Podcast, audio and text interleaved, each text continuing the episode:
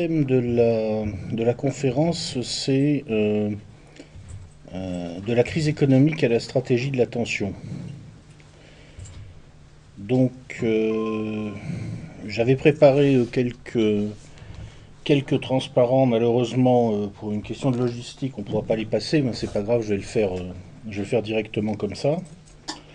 Et puis je transmettrai les transparents qui seront montés en, post-production de toute façon pour la vidéo. Alors, euh,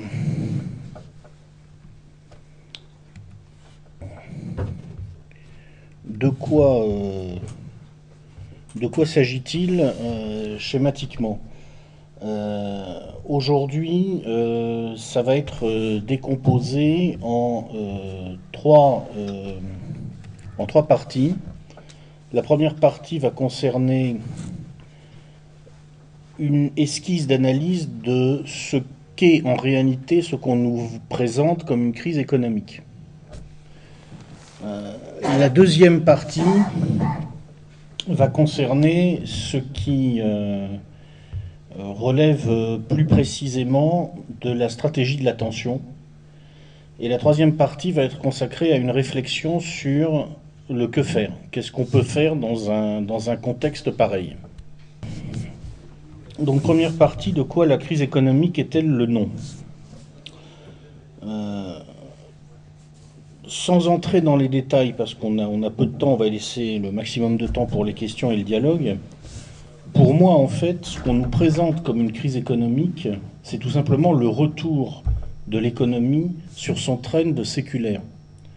C'est-à-dire qu'on nous dit aujourd'hui, il y a une crise, il y a quelque chose d'anormal dans ce qui se passe aujourd'hui en termes d'économie dans le monde. Ça n'est pas exact. En fait, si vous prenez l'histoire longue, euh, la plupart du temps, dans son histoire, l'humanité n'a pratiquement pas connu de croissance économique. Lorsque elle a connu des phases de croissance, en général, c'était une croissance lente historiquement, par exemple, une croissance à 0,5% par an sur l'ensemble des activités entrant dans la sphère monétaire, c'est beaucoup. C'est déjà beaucoup. En fait, la raison pour laquelle on nous dit qu'on est en crise, c'est qu'aujourd'hui, on est dans un système qui ne peut pas fonctionner avec 0,5% de croissance à cause de la structure du système économique tel, tel que le capitalisme l'a progressivement édifié. Mais en fait, en fait, c'est pas une crise. C'est juste le retour à l'état normal de l'économie des sociétés humaines. Une croissance faible, lente, et parfois pas de croissance du tout. Et en fait, même si on va plus loin, à l'échelle de la planète, on est encore aujourd'hui sur une croissance élevée par rapport au trend historique.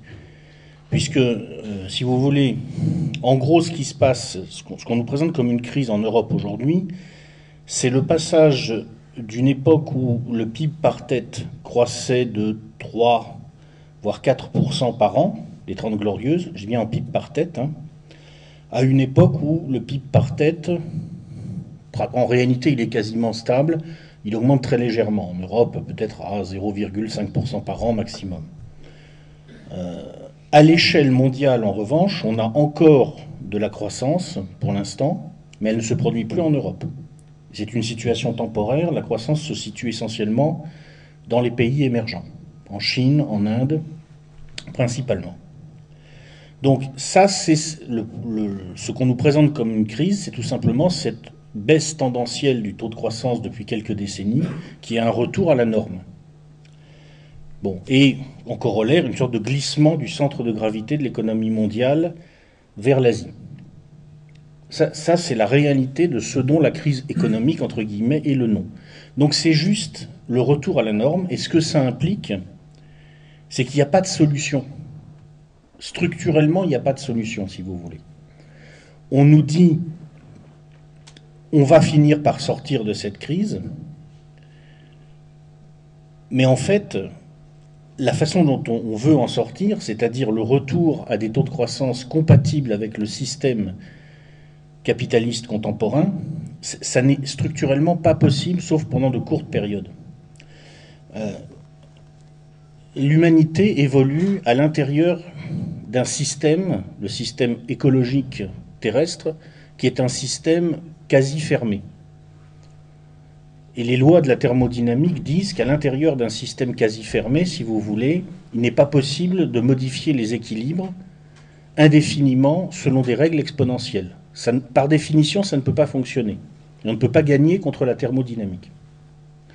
Donc, cette crise économique, entre guillemets, c'est juste le retour à une situation normale et il n'y a aucun moyen d'empêcher ce retour de façon sérieuse.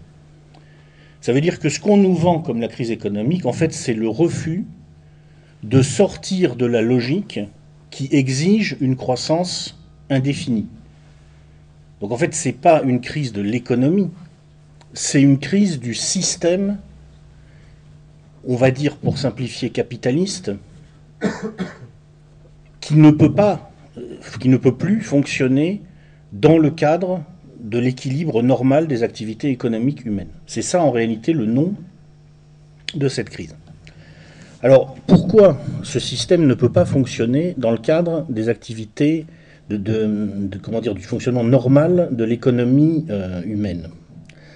Euh, Parce que en fait, si vous voulez, c'est un système qui repose sur la rémunération du capital. D'accord? Cette rémunération du capital, Comment on peut l'obtenir? On peut l'obtenir soit effectivement en générant de la croissance, soit en transférant de la richesse depuis ceux qui n'ont pas le capital vers ceux qui en ont. Mais à un moment, si vous n'avez pas de croissance, la réalité du support matériel et immatériel du capital est restreinte. Donc comme le, capital veut croître, c'est sa nature, lorsqu'il est confronté à une situation où il n'y a plus de croissance, la seule façon qu'il a de, euh, euh, de, continuer à se rémunérer, c'est d'augmenter la prédation que les détenteurs du capital exercent sur les autres acteurs économiques, donc essentiellement les détenteurs du travail. C'est comme ça que ça marche. Et la réalité de la crise, c'est tout simplement ça, de ce qu'on nous présente comme une crise économique. Donc, pour faire court, là je vais très vite et je simplifie à outrance, hein, mais en fait ce qu'on appelle la crise économique, c'est une guerre de classe rendue nécessaire par la baisse tendancielle du taux de croissance. Point. On pourrait après rentrer beaucoup plus loin dans le détail, expliquer tous les mécanismes, mais ce n'est pas le lieu. Là, on a dit l'essentiel pour comprendre ensuite le lien avec la stratégie de l'attention. Donc le résultat concret, si vous voulez, c'est que qu'est-ce qui s'est passé ces dernières décennies, en particulier dans les sociétés occidentales? Pour continuer à capter de la richesse et pour continuer à rémunérer le, capital, le système s'est, dans une sorte d'intelligence collective, organisé progressivement autour de deux grands axes. Premier axe, fabriquer de la dette pour fabriquer de l'argent appuyé sur la dette. Et avec cet argent appuyé sur la dette, rémunérer fictivement, en quelque sorte, mais à titre temporaire, on a l'impression que c'est une réalité, les détenteurs du capital. D'où une énorme masse de capitaux qui s'accumule, qui grandit à l'intérieur d'une économie financiarisée de plus en plus détachée des activités économiques réelles. Et évidemment, c'est un piège parce que plus cette masse grandit, plus on rémunère le capital, plus il y a de capital, et plus il y a de capital, plus il faut le rémunérer. Et là, c'est cette course en avant dans la dette qui a été la première méthode choisie pour essayer de gérer, euh, de gérer la contradiction dont on vient de parler. La deuxième méthode, ça a été la mise en concurrence systématique des mains-d'œuvre. Pour pouvoir augmenter la rémunération du détenteur du capital dans l'économie réelle, parce qu'il faut quand même donner un minimum de sous-jacent à cette énorme bulle spéculative qui s'est fabriquée, on a mis en concurrence les mains-d'œuvre. Donc ça veut dire que on a dit par exemple aux Américains, je vais vous donner des chiffres, sur le salaire moyen mensuel en dollars à parité de pouvoir d'achat, euh, source Organisation internationale du travail 2012. États-Unis, à peu près 3500. Europe de l'Ouest, à peu près 3000. Chine, à peu près 700. Inde, à peu près 300. Quand vous mettez en concurrence des Occidentaux qui sont à 3200, on va dire, euh, euros, enfin dollars, pardon, euh, par mois, avec 1,4 milliard millions d'Indiens, 1,4 euh, milliard de Chinois qui sont à 700 dollars et 1 milliard 200, 300 millions d'Indiens qui sont à moins de, 400 dollars, vous créez une situation d'extrême tension pour la population occidentale. En fait, c'est ce qui est en train de se passer concrètement. Et la crise économique, la façon dont elle se traduit concrètement pour une bonne partie de la population occidentale, c'est comme ça. Euh, un autre chiffre qui est intéressant, c'est euh, les perspectives démographiques. Alors ça, on sort un peu du domaine de l'économie, mais ça permet aussi de comprendre la panique qui monte dans une partie des, populations euh, occidentales. Euh, un autre chiffre donc intéressant. Aujourd'hui, euh, il y a à peu près 700 millions d'Européens et un peu plus d'un milliard d'Africains. En 2050, pour l'ONU, il y aura à peu près 600 millions d'Européens et alors, on va dire à un peu plus de 2 milliards d'Africains, en gros. Ça veut dire que ce mécanisme de libre-échange, de libre circulation des flux, qui est induit par la crise économique et la façon dont les oligarchies veulent le gérer, il vient percuter une situation démographique où, aux portes de l'Europe, vous avez un continent qui va recevoir au moins un milliard d'habitants en plus dans les 30 ans qui viennent, ça vous donne une idée des flux migratoires qui peuvent arriver dans les décennies qui viennent et qui feront passer la situation actuelle qu'on connaît avec les migrants pour une, plaisanterie, quoi. Voilà. Donc ça aussi, ça vient impacter les populations occidentales, même si la prise de conscience est progressive. La plupart des gens n'ont pas regardé les pyramides démographiques des pays d'Afrique de, l'Ouest ou d'Afrique centrale parce qu'ils n'ont pas que ça à faire. Donc mais ils commencent à subodorer le truc. Et ça explique la, en parallèle au problème économique, la, panique maintenant qui commence à monter dans une partie de la population occidentale. Conséquences politiques, et là on a l'enchaînement vers la question de la stratégie de l'attention. Là encore quelques chiffres. Euh, le score des partis classés comme populistes en Europe de l'Ouest. L'évolution entre 2010 et 2016. Alors j'agrège là-dedans les populistes de droite, Front National, euh, Alternative für Deutschland, euh, Ligue du Nord en Italie, et les populistes de gauche, Podemos en Espagne, euh, le mouvement 5 étoiles en Italie. De toute façon, pour des raisons, si vous voulez, qui tiennent à la nature même du réflexe populiste, la lecture gauche-droite n'est pas forcément très significative, en tout cas quand on parle des électorats. Euh, en 2010, ces mouvements populistes sur l'ensemble de l'Europe de l'Ouest oscillent en gros entre 5 et 10% selon le périmètre exact que vous leur donnez. En 2016, ils se situent un peu au-dessus de 25% probablement. Alors qu'est-ce qui s'est passé? Bon, le Front National a presque doublé son score, mais surtout Podemos a émergé en Espagne, le mouvement 5 étoiles a émergé en Italie.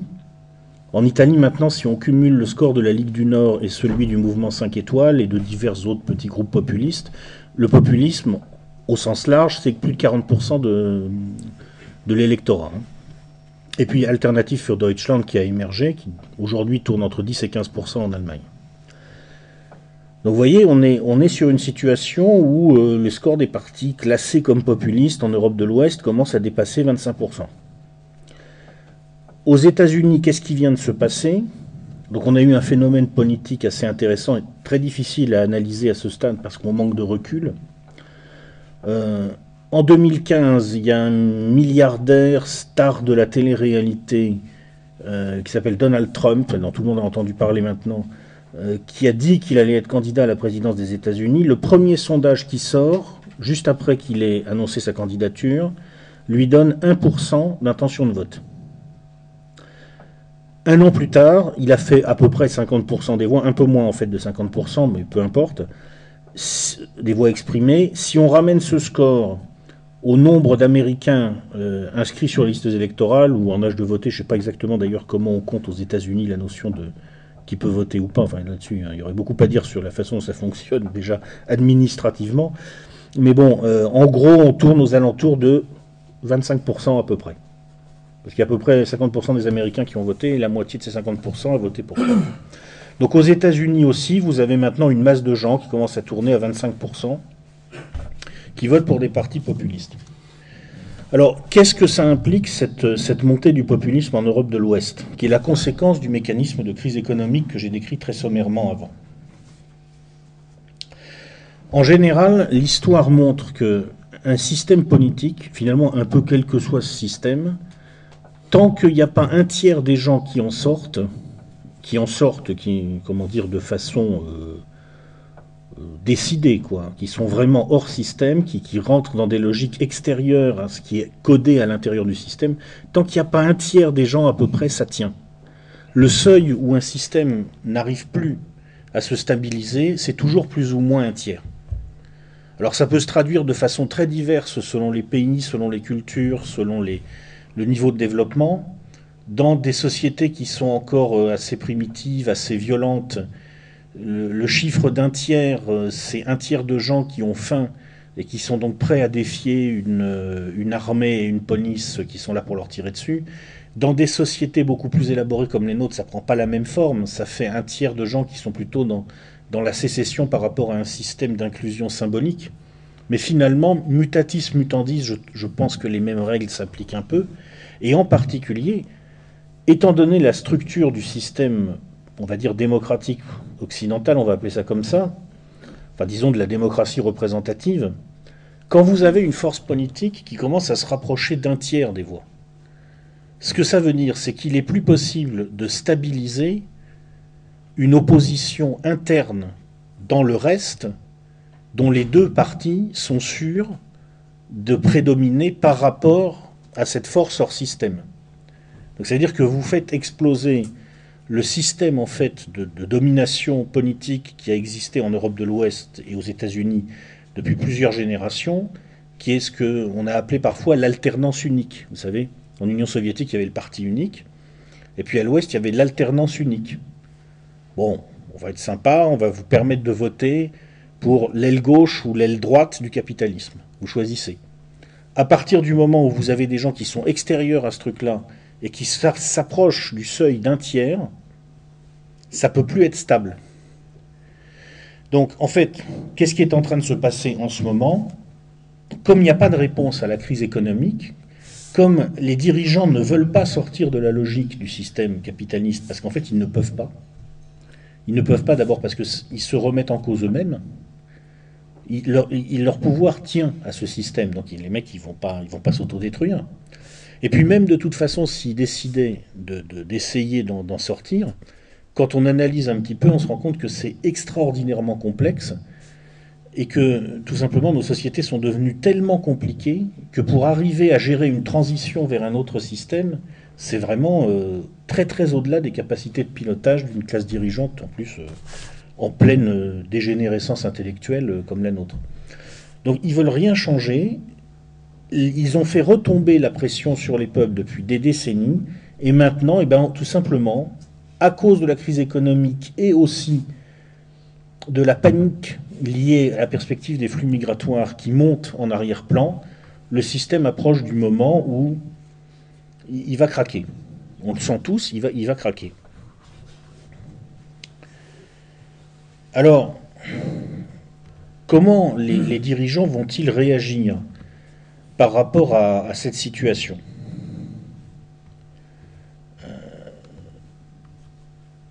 Moi, je ne crois pas très honnêtement euh, qu'on ait aujourd'hui des classes dirigeantes euh, en Occident qui aient pris la mesure réelle de la situation.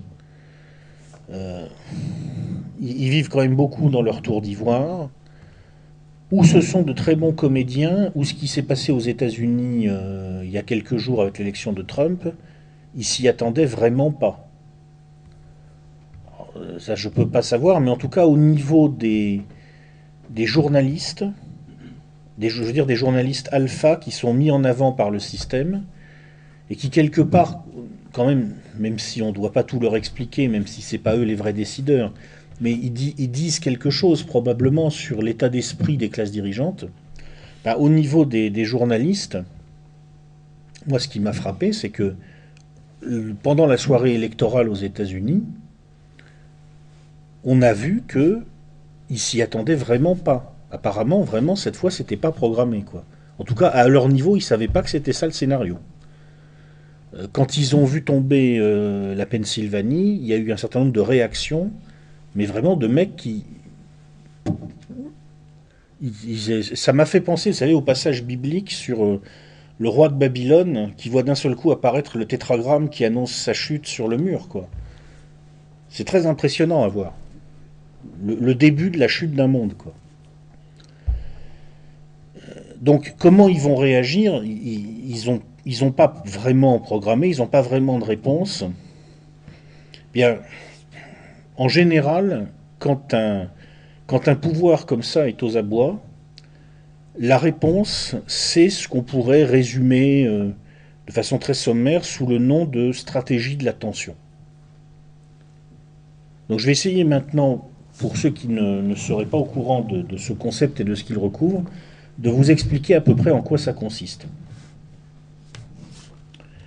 Quand vous avez un, système qui entre en crise parce que il doit conduire un ajustement violent sur sa structure de classe, parce qu'il est mis au défi sur le plan géopolitique et il n'a pas vraiment de réponse à ça. Vous avez une augmentation générale de toutes les tensions dans la société. Vous avez une augmentation des tensions politiques intérieures, parce que imaginez, hein, dire, je vous ai donné les chiffres, vous êtes un Américain à 3500 dollars et on vous annonce que ben, il va falloir vous faire converger vers un Chinois à 700 dollars.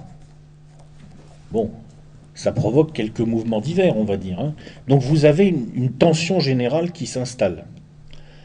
Euh, en même temps, les tensions géopolitiques qui se jouent à un autre niveau contribue à faire monter aussi le niveau de tension à l'intérieur des sociétés. Parce que euh, il y, a une plus grande perception des menaces d'une manière générale. Et euh, un, individu ou un groupe qui perçoit de façon plus, plus accentuée les menaces, d'une manière générale, va avoir tendance à faire monter son niveau de stress, même sur les autres sujets, si vous voulez. nous sommes comme ça, nous ne compartimentons pas notre niveau de stress, notre niveau d'appréhension de la menace. Nous, fonctionnons de façon assez simple finalement. Nous avons des niveaux de stress et quand on passe certains seuils dans un domaine, ça joue sur les autres domaines. Donc il y a une augmentation spontanée du niveau de tension dans la société c'est la conséquence de la crise, entre guillemets, non gérée par les classes dirigeantes. Eh bien, la stratégie de l'attention, si on analyse sur le fond, si, on prend une définition très générale, ça va consister pour le pouvoir à recycler ces tensions pour les mettre au service de son maintien. C'est-à-dire qu'on a quelque chose qui menace le pouvoir et on va attraper en quelque sorte ce quelque chose pour le retourner contre la population. Donc, comment on fait ça? En gros, il y, a deux, grands axes, il y a deux grandes lignes de stratégie de l'attention. Euh, la première ligne, c'est de dire, bon, ben, puisqu'il y a une montée des concurrences horizontales à l'intérieur de la structure sociale qui se fait spontanément, on va jouer là-dessus pour créer du désordre civil. D'abord, ça va pousser les gens à oublier en quelque sorte l'oligarchie.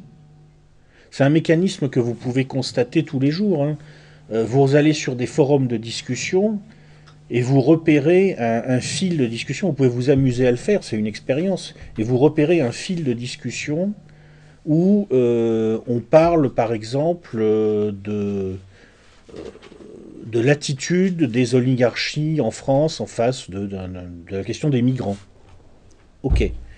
Maintenant, vous allez, vous vous entendre avec un comparse, vous allez aller sur ce fil de discussion.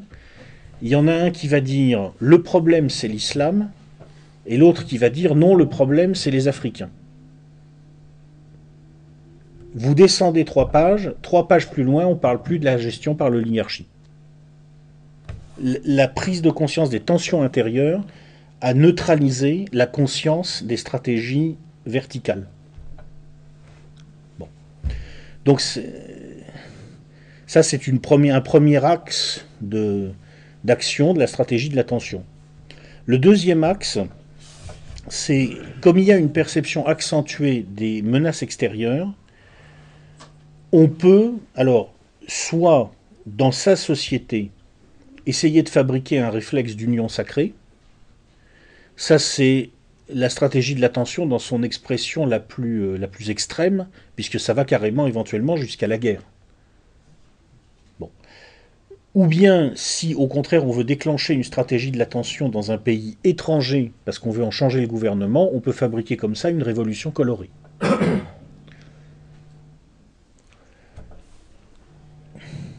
Alors, là, je vous ai donné les très grandes lignes. Euh, bon, c'est complètement impossible d'expliquer tous les détails de la façon dont ces choses sont faites. Après, je vous donnerai une petite bibliographie rapide pour ceux qui veulent aller plus loin.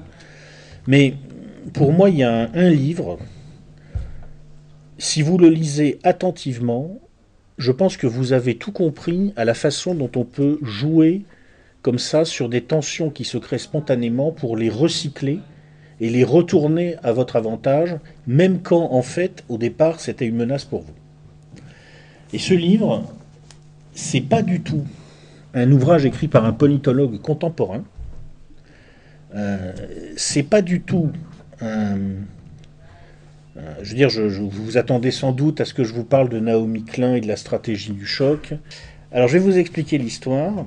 En paraît-il, hein, paraît-il, en 1939, en tout cas, c'est la version officielle en Chine, euh, un, officier du Kuomintang aurait acheté dans une échoppe, c'est la version officielle, un livre, et au bout de ce livre, il y avait un texte qui n'était pas connu jusque-là, qu'il aurait redécouvert. Bon. Ce texte s'appelle Les 36 stratagèmes. Et depuis, on le présente comme un classique de la pensée stratégique chinoise. Alors pourquoi je, je prend ce, point de départ-là, c'est parce que euh, bon, les Asiatiques sont très conceptuels. À la différence de, tous ces ouvrages qui parlent d'un aspect euh, précis, les 36 stratagèmes, soit parce qu'ils ont été réécrits par un officier du Kuomintang en 1939 qui avait décidé de faire passer des messages en prétendant que c'était pas de lui, soit parce que vraiment c'est un très vieux texte chinois remontant aux dynasties combattantes ou je ne sais quoi, euh, les 36 stratagèmes parlent des concepts de base de la stratégie de l'attention, de la façon dont ça fonctionne. Vous savez, les Asiatiques ont une école de stratégie militaire, et de stratégie d'ailleurs, pas seulement militaire, politique, de stratégie intégrale, euh, qui est une école de stratégie indirecte. Or, la stratégie de l'attention, c'est vraiment le type même de la stratégie indirecte, où il n'y a pas ou peu, très peu, d'affrontements directs avec l'adversaire qu'on veut casser on va chercher à le casser en recyclant des tensions, en jouant sur des principes, en, lui, en lui rentrant dans la tête pour lui faire faire ce qui va le neutraliser. Et les 36 stratagèmes parlent exactement de ça. Il y a un certain nombre de principes, et je vais simplement en lister quelques-uns, et là vous allez comprendre un petit peu mieux ce que c'est concrètement. Il y a un principe très intéressant euh, c'est un stratagème qui s'intitule Troubler l'eau pour prendre le poisson. Donc qu'est-ce que ça veut dire? Ça veut dire en gros, quand vous êtes dans un contexte où vous n'arrivez pas à faire ce que vous voulez, vous n'êtes pas obligé de vous doter d'armes nouvelles, vous n'êtes pas obligé de renforcer vos moyens, vous pouvez peut-être aussi changer le contexte. Vous ne visez pas un objectif précis. Simplement, vous voulez troubler l'eau pour que les poissons remontent à la surface. Alors, ça pour moi, c'est la définition générale en fait de la stratégie de l'attention. Les gens qui font ça n'ont pas nécessairement un objectif tactique précis quand ils conduisent un mouvement donné. Ils veulent changer le contexte d'une manière générale. Et ça peut se faire par un certain nombre de stratagèmes. Par exemple, je vais vous en donner 5. Il y a 36 stratagèmes, c'est le nom du bouquin, mais ces 5-là sont bien typés sur les stratégies de l'attention et ils ont un lien avec ce qui se passe aujourd'hui. Le stratagème numéro 3, par exemple, assassiner avec une épée d'emprunt. Qu'est-ce que ça veut dire assassiner avec une épée d'emprunt? Ça veut dire, voilà, vous avez un ennemi et vous avez quelqu'un qui en fait est votre ennemi, mais il ne le sait pas. Il croit qu'il peut être votre allié. Vous allez lui laisser croire qu'il est votre allié pour le pousser à attaquer votre ennemi. Et comme ça, vous aurez un ennemi qui ne savait pas que vous vouliez lui faire la guerre, qui va s'affaiblir en attaquant un autre ennemi que vous vouliez attaquer de toute façon. Assassiner avec une épée d'emprunt. Alors, en termes de stratégie de l'attention, qu'est-ce que ça peut donner? On va imaginer qu'on est en Italie en 1969. On va imaginer que on a envie, en fait, de mettre plus fortement sous contrôle l'Italie parce qu'elle nous pose un certain nombre de problèmes. On va dire par exemple qu'on nous sommes des gens chargés d'appliquer ce qu'on appelle la doctrine Kissinger, euh, ou ce qu'on allait bientôt appeler, en 69 on ne l'appelait pas encore comme ça, la doctrine Kissinger, c'est-à-dire la stabilisation de la Méditerranée, de la zone méditerranéenne, par l'alignement de l'Europe du Sud sur les techniques de contrôle déjà utilisées en Europe du Nord. Pour ça, il faut verrouiller le Parti communiste italien. Il est trop puissant, il est dangereux. Donc il faut affaiblir la gauche italienne. Mais il faut aussi affaiblir les tendances souverainistes, entre guillemets, à l'intérieur de la droite italienne. Donc qu'est-ce qu'on va faire? On va commencer par organiser des attentats. Et par exemple, en 1969, on va organiser un attentat qui s'appelle l'attentat de la Piazza Fontana et qui donne le point de départ d'un terrorisme, alors parfois venu de l'extrême droite, parfois venu de l'extrême gauche, parfois venu on ne sait même pas très bien d'où, et qui va traverser toute l'Italie en gros jusqu'au jusqu'au début des années 80. Ça va durer un peu plus de 10 ans. Et là, on trouble l'eau. Et là, à l'intérieur de cette eau troublée, on peut se mettre à faire plein de trucs qu'on ne pouvait pas faire avant. Parce que quand il y a des bombes qui sautent à gauche, à droite, un peu partout, ça devient beaucoup plus simple d'arrêter des syndicalistes. Ça devient beaucoup plus simple d'avoir des gens qui, qui, ont des accidents en garde à vue. Comprenez, dans un contexte apaisé, où il n'y a pas une goutte de sang par terre, si on se met à arrêter un syndicaliste et s'il meurt en garde à vue, ben, bon, on a, des millions de travailleurs italiens qui vont descendre dans la rue. Mais dans un contexte où l'eau est troublée, où on comprend plus très bien qui fait quoi, pourquoi, où il y a une inquiétude générale, ma foi, dans cette eau troublée, ça fait qu'une petit, petite bulle de plus. Ça passe. Et comme ça, en faisant en gros commettre des attentats à ce moment-là, plutôt par l'extrême droite. Jusqu'au milieu des années 70, on a manipulé l'extrême droite, après ça a été plutôt l'extrême gauche. Pour mouiller l'extrême gauche, on peut affaiblir un certain nombre de mouvements dans la société qu'on voulait affaiblir, on peut mettre sous contrôle un certain nombre de mouvements. Du coup, comme elle a été manipulée, comme on, lui a fait croire qu'on voulait bien l'utiliser, euh, une certaine droite italienne se sent pousser des ailes. Et alors l'année d'après, en 1970, on va euh, convaincre un certain nombre de, de personnages dans l'État qui sont notoirement liés en fait à la mouvance fasciste, Je vous rappelle qu'en Italie, le fascisme, c'est pas un fantasme de lycéen puceau qui s'excite sur son ordinateur comme en France. C'est une réalité sociologique, euh, c'est un parti, les Italiens savent que ça existe, que c'est quelque chose, voilà. C'est pour ça que y a, le, le trip antifa à la française, là-bas en Italie, est même pas pensable, quoi. Je veux dire, ils comprennent pas de quoi on leur parle. Hein. Donc, il y a une réalité, et en particulier, euh, on va trouver un ancien commandant de la Decima Mas, qui est une unité d'élite euh, des armées de Mussolini, enfin de la marine plus exactement, de Mussolini, et qui s'appelle Borghese, si ma mémoire est bonne, et on va lui faire commettre une tentative de coup d'État en lui faisant croire qu'il a le soutien des Américains. Et puis une fois que le coup d'État aura été lancé, on va lui dire non, non. En fait, t'avais pas le soutien. Et maintenant, on décapite toute la partie de la droite italienne qu'on soupçonnait de ne pas être complètement alignée sur les intérêts américains. Donc vous voyez, on a troublé l'eau pour faire remonter les poissons. On a assassiné avec une épée d'emprunt, c'est-à-dire qu'on a fait croire à l'extrême droite qu'on était avec elle pour, contre l'extrême gauche. Et puis ensuite, au dernier moment, on a, alors c'est un autre principe, c'est le 15e, on a attiré le tigre hors de la montagne, c'est-à-dire que on a laissé penser à M. Borghese et à ses copains qui pouvaient se permettre de sortir et de faire leur coup d'État, et en fait ils ne pouvaient pas. Et là, on les a attrapés. On a attrapé le tigre hors de la montagne. Ça, c'est typique des stratégies de l'attention. Un autre, un autre grand classique euh, que j'aime bien parce qu'il est, euh, il est, très très euh, très pratiqué en France actuellement, c'est le 30e principe, échanger les positions de l'invité et de l'hôte. Qu'est-ce que ça veut dire? Ça veut dire que quand vous vous apprêtez à faire une saloperie,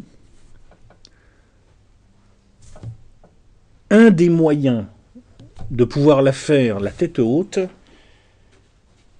c'est de vous arranger pour créer une situation où vous donnez l'impression qu'en fait, c'est une petite saloperie que vous faites, mais pour répondre à une grande saloperie. Par exemple, si vous voulez museler, vous, êtes en Allemagne en 1933, vous voulez mettre les communistes dans des camps. C'est bien si vous trouvez un communiste pour brûler le Reichstag. Même si vous n'en trouvez pas, vous pouvez le brûler à sa place, puis vous chopez un communiste, vous dites c'est lui qui l'a fait. Vous avez échangé les positions de l'invité et de l'autre. En fait, c'est vous qui brûliez le Reichstag. C'est vous qui détruisiez ce qu'on pourrait appeler à la rigueur une démocratie allemande à l'époque. Mais vous avez switché les positions et dans le regard d'une bonne partie de la population, c'est vous qui défendez la légalité. Alors en fait, c'est vous qui la détruisez.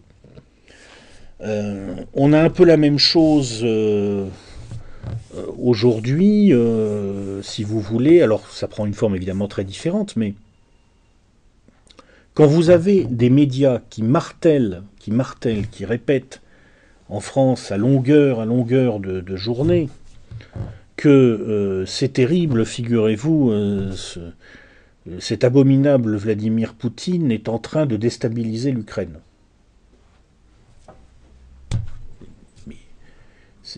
c'est une plaisanterie. Mais d'où ça part faut s'en souvenir? À Kiev, en 2013, il y a eu une manifestation.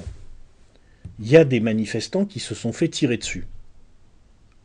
Ils étaient en face d'un immeuble où il y avait les troupes euh, loyales euh, au, président ukrainien de l'époque, euh, dont je précise d'ailleurs, je suis absolument pas un fan. Hein, simplement, je, parle de la technique employée. Hein, ne sais plus comment il s'appelait d'ailleurs. Yanukovych. c'est ça, voilà. Bon, il y avait des troupes de Yanukovych en face, les types se sont fait tirer dessus officiellement par les troupes de Yanukovych. Le seul problème, c'est que toutes les balles sont rentrées dans leur dos. Bon, c'est un peu embêtant quand même. Ça ressemble un peu à une façon d'échanger les positions de l'invité et de l'autre en ancrant dans l'esprit des populations l'idée qu'en fait, celui qui attaque, celui qui est en train de renverser le régime ukrainien légitime, par son comportement antidémocratique, ce serait Yanukovych, alors qu'en fait c'est le contraire. Tout ça, et c'est très pratiqué aujourd'hui. Échanger les positions de l'invité et de l'autre, c'est vraiment très à la mode, visiblement, dans l'oligarchie euh, occidentale contemporaine.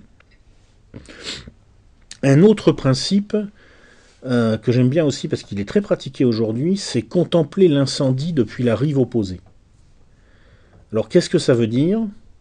Ça veut dire en gros, voilà, vous avez la chance d'être à distance d'un conflit potentiel. Vous, si ce conflit a lieu, vous pourrez choisir, vous pourrez déterminer votre niveau d'implication. Vous pourrez y aller ou ne pas y aller. Par contre, il y a des gens que vous voulez affaiblir, pour une raison quelconque, et eux, ils sont sur la rive opposée. Si ça se déclenche, ils seront en plein milieu, ils seront impactés, ils seront obligés d'y aller. Nuitamment, vous envoyez des agents traverser le fleuve et mettre le feu, puis ils repassent de l'autre côté. Alors, euh, chacun des deux, chacune des parties en présence de l'autre côté du fleuve, va croire que c'est l'autre partie qui est venue mettre le feu chez elle. Mais vous, vous êtes loin, vous avez a priori pas de rapport avec ça, on ne vous voit pas. Et depuis la rive opposée, vous regardez les autres se piéger mutuellement dans un conflit qui va rentrer en escalade. Évidemment, vous serez toujours là pour rajouter le petit incendie qu'il faut au bon moment, quand par hasard ça se calmera.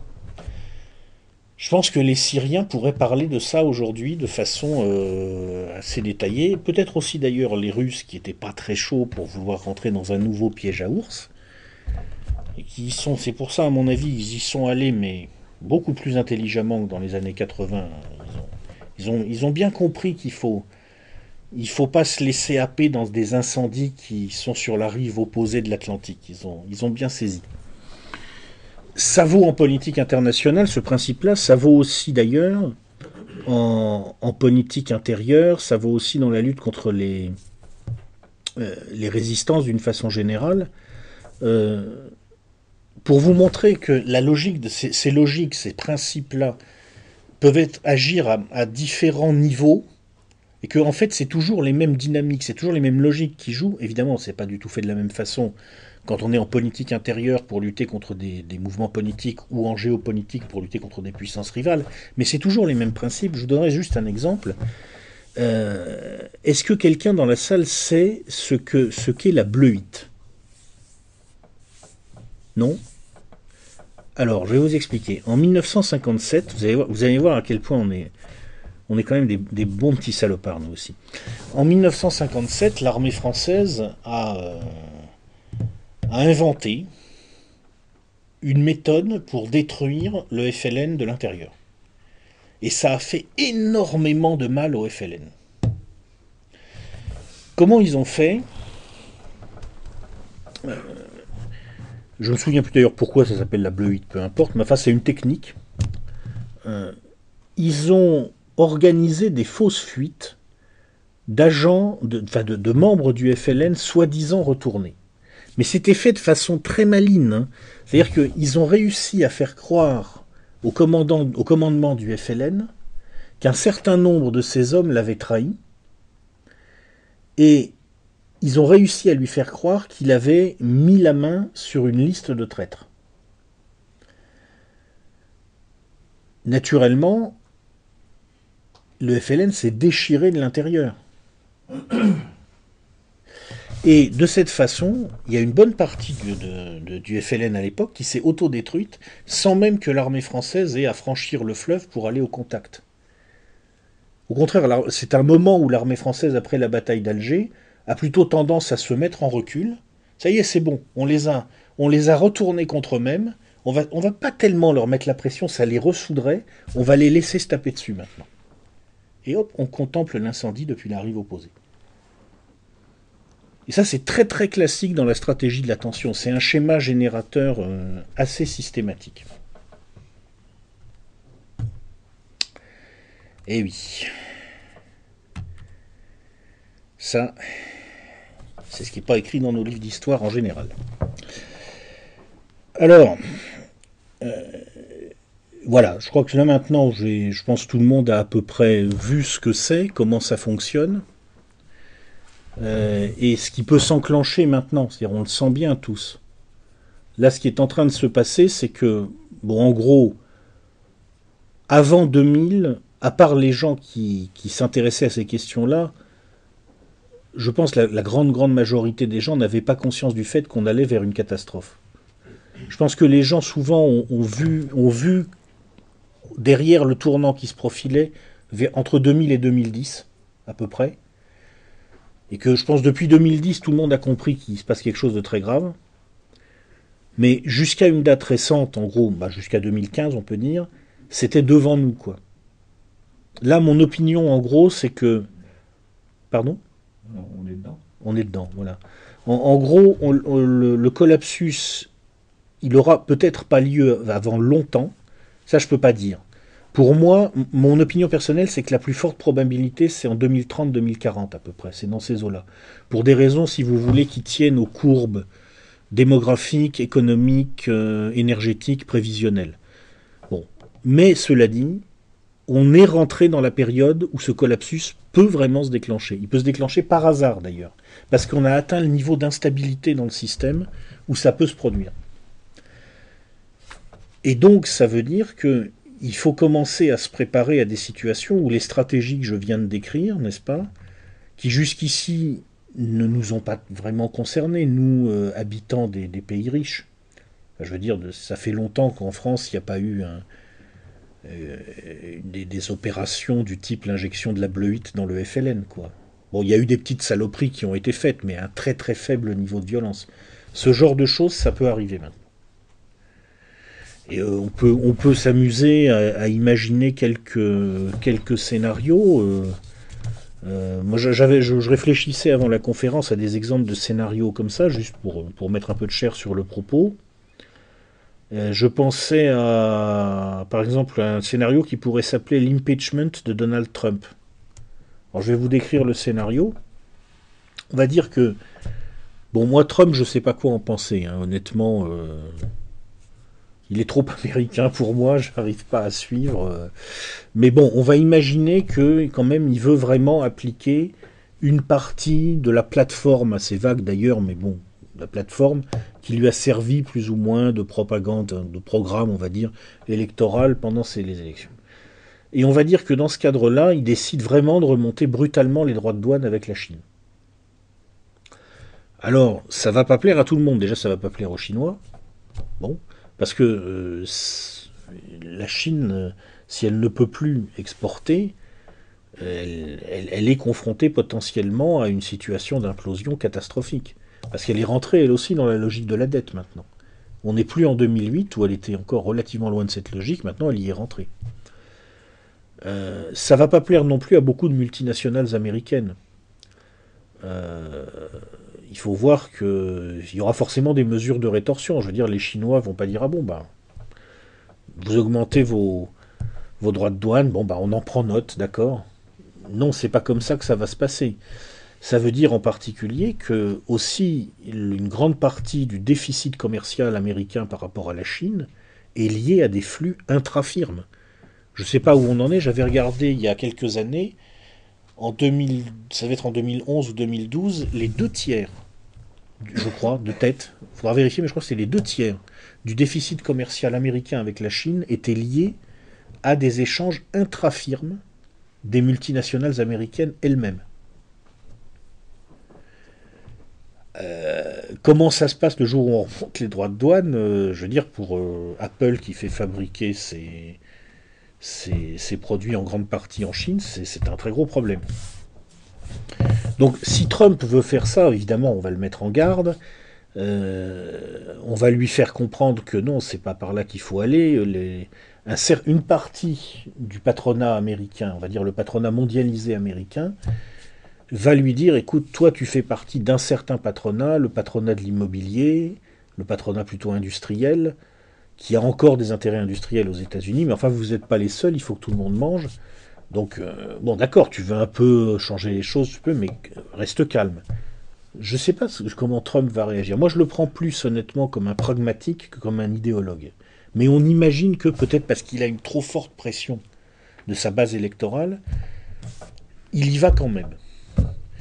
Eh bien, il peut se passer des choses intéressantes. On peut imaginer par exemple que euh, le vice-président Pence est approché par euh, certains patrons euh, de l'économie américaine et qu'il fait comprendre que oui, bon, euh, il sera plus raisonnable que le Donald. On peut imaginer à ce moment-là que, euh, bah tiens, par exemple, euh, comme par hasard, des suprémacistes blancs attaquent la communauté chinoise de Los Angeles. Bon, il se trouve que ces suprémacistes eux-mêmes sont. Il y, en a, y en a plus de la moitié, en fait, c'est des agents du FBI, mais c'est pas grave. Il se trouve que c'est arrivé juste après un discours très dur de Trump où il a commis un dérapage quelconque. Et puis à partir de là, ça peut s'enclencher, on peut, dénoncer ses liens à travers certains de ses conseillers avec des gens qui sont liés à ces suprémacistes, etc. Et euh, à un certain moment, Donald Trump apparaît comme euh, quelqu'un qui risque de faire plonger les États-Unis dans la guerre civile, et donc on se débrouille pour... Il y a un impeachment, et il passe à la trappe. C'est un scénario possible aux États-Unis. Moi, si j'étais... Euh, si je faisais partie des, réseaux de, suprémacistes blancs aux États-Unis, euh, je, regarderais bien qui y a autour de moi et qui me pousse à faire quoi, à mon avis. un autre exemple que l'on pourrait prendre, c'est hum, l'explosion de l'euro. C'est une autre menace importante. Là, euh, bon, en fait, le système bancaire européen, enfin, il est debout un peu par miracle. On peut imaginer qu'à la faveur d'une secousse quelconque, y compris d'ailleurs une secousse politique, par exemple, euh, imaginons qu'à la suite du cycle électoral 2016, euh, il n'y ait pas de majorité stable au Parlement français. Il n'y en a pas. Il y a 120 députés Front National et il n'y a pas de majorité stable sans eux. Euh, imaginons que dans ce cadre-là, à un certain moment, une partie de la droite française décide de gouverner avec le Front National et que le FN y mette comme condition qu'on aille vraiment à Bruxelles poser un certain nombre de conditions. C'est un scénario qui a très peu de chances de se réaliser à mon avis, mais on, imagine. En, 2017, ça se produit. Ça peut suffire à faire douter de la pérennité de la zone euro, ça peut suffire à provoquer des mouvements spéculatifs et le système bancaire européen n'y résiste pas. Donc on imagine à ce moment-là, par exemple, que les autorités confisquent certains avoirs. Les lois ont été préparées pour ça. On appelle ça le bail-in. Le bail-out, ça consistait à filer du pognon aux banquiers qui n'avaient euh, pas spéculé dans le bon sens parce qu'ils étaient too big to fail. Et le pognon en question est venu du contribuable en général. Le bail-in, c'est la même chose, sauf que ça passe pas par l'État qui va prendre dans la poche du contribuable. On se sert dans les comptes des gens euh, qui sont des clients des banques. Là aussi, c'est pareil, ça va pas franchement mettre une bonne ambiance. Donc, on imagine par exemple qu'il y a des concerts de casseroles. On imagine que ça tourne un peu à une ambiance qui ressemble à l'Argentine en 2000. On imagine que il y a des gens au sein de l'appareil d'État qui décident qu'on ne peut pas laisser faire cette chienlit et qu'il faut neutraliser un certain nombre de groupes, on va dire d'extrême gauche, d'extrême droite, d'extrême tout ce que vous voulez, qui euh, organisent ces, mouvements et qui semblent de plus en plus incontrôlables. Et puis c'est alors, par exemple, qu'un mystérieux groupe terroriste d'extrême gauche fait sauter, on va dire, la, tour Société Générale. Tiens. Un bon petit 11 septembre français, boum, il y a une belle tour, puis il y en a deux là comme ça, hop, bing. Et puis après on fait ce qu'on veut. Et puis après, on fait ce qu'on veut. Après, une, fois qu'on a mis le mort sur le carreau, on peut y aller. On peut mettre 10 000 personnes dans, dans, des, dans des lieux de relégation quelconques. Et puis il y a un troisième scénario auquel j'ai pensé, parce que celui-là, tout le monde y pense. On pourrait l'appeler l'émeute de trop. Donc on va dire qu'il y a une émeute dans le 9-3, comme tous les jours ou presque, euh, et que par hasard, ce jour-là, c'est pas de chance, il y a un policier armé qui perd la tête. Le type, euh, c'est l'émeute de trop. Bon. Il y a cinq morts. Dans les jours qui suivent, il y a émergence en France d'un mouvement un peu à la Black Lives Matter. Il y a des assassinats de policiers.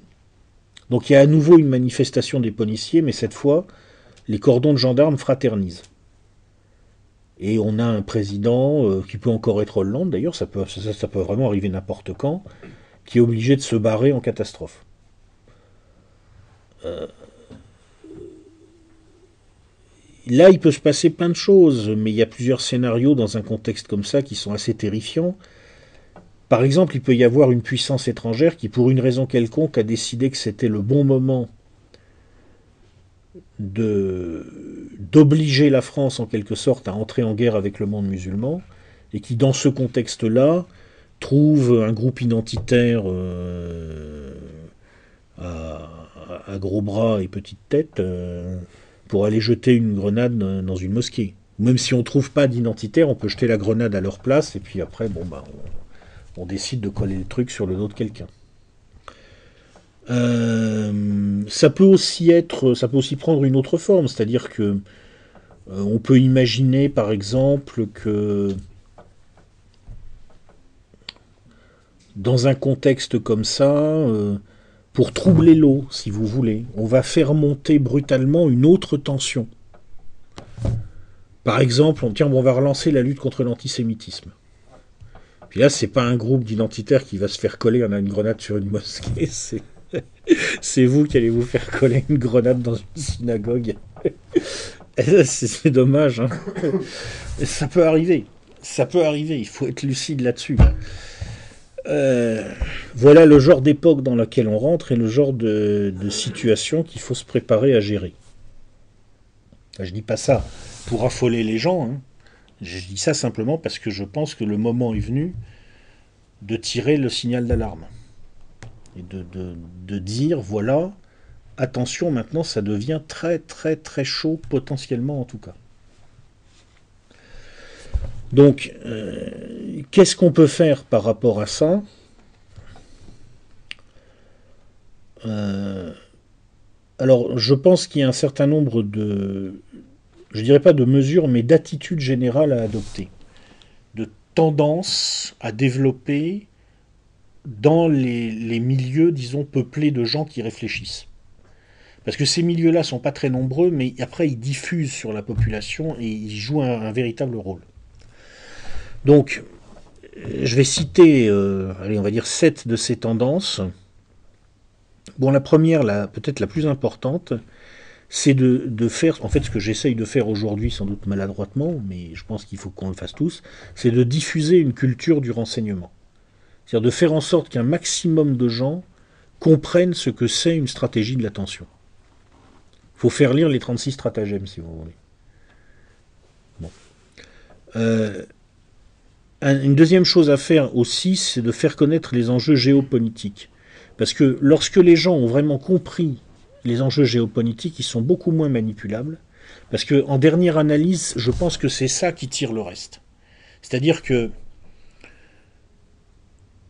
dans un système français aujourd'hui qui est tellement instable, je pense qu'à moins vraiment d'avoir des dirigeants complètement fous, il y a assez peu de chances pour que nos dirigeants eux-mêmes, en interne, organisent une stratégie de l'attention en France, disons, euh, de façon, euh, j'ai envie de dire, méchante. Quoi.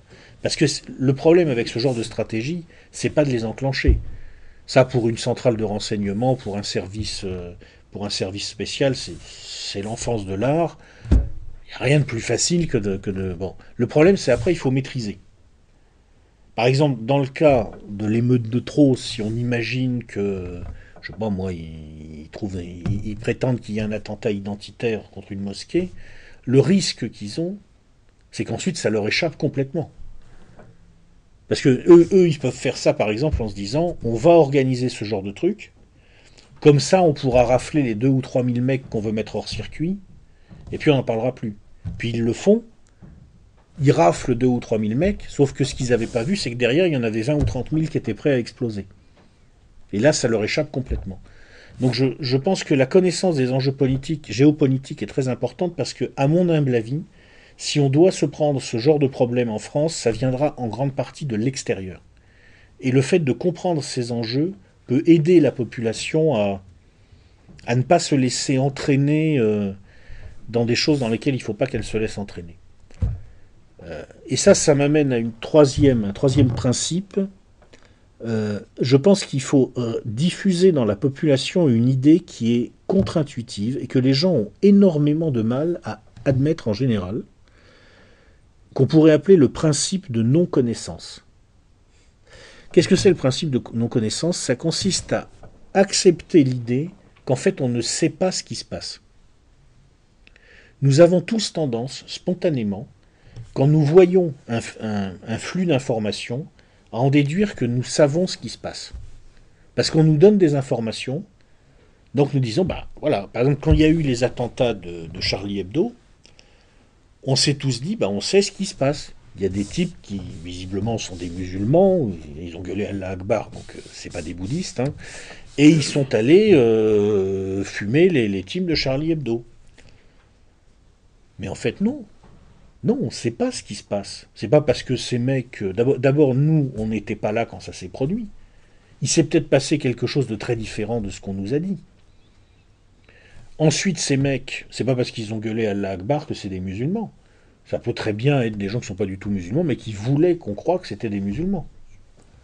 Même si ce sont des musulmans, on ne sait pas qui leur a dit de faire ça. Ça peut très bien être des gens qui n'ont rien à voir avec l'islam et qui ont fait ça pour une raison complètement différente. Je vous rappelle que quand Action Directe a tué euh, le général Audran, c'était pas du tout pour lutter contre, euh, le, capitalisme dans le cadre d'une lutte. Euh, c'était une sous-traitance.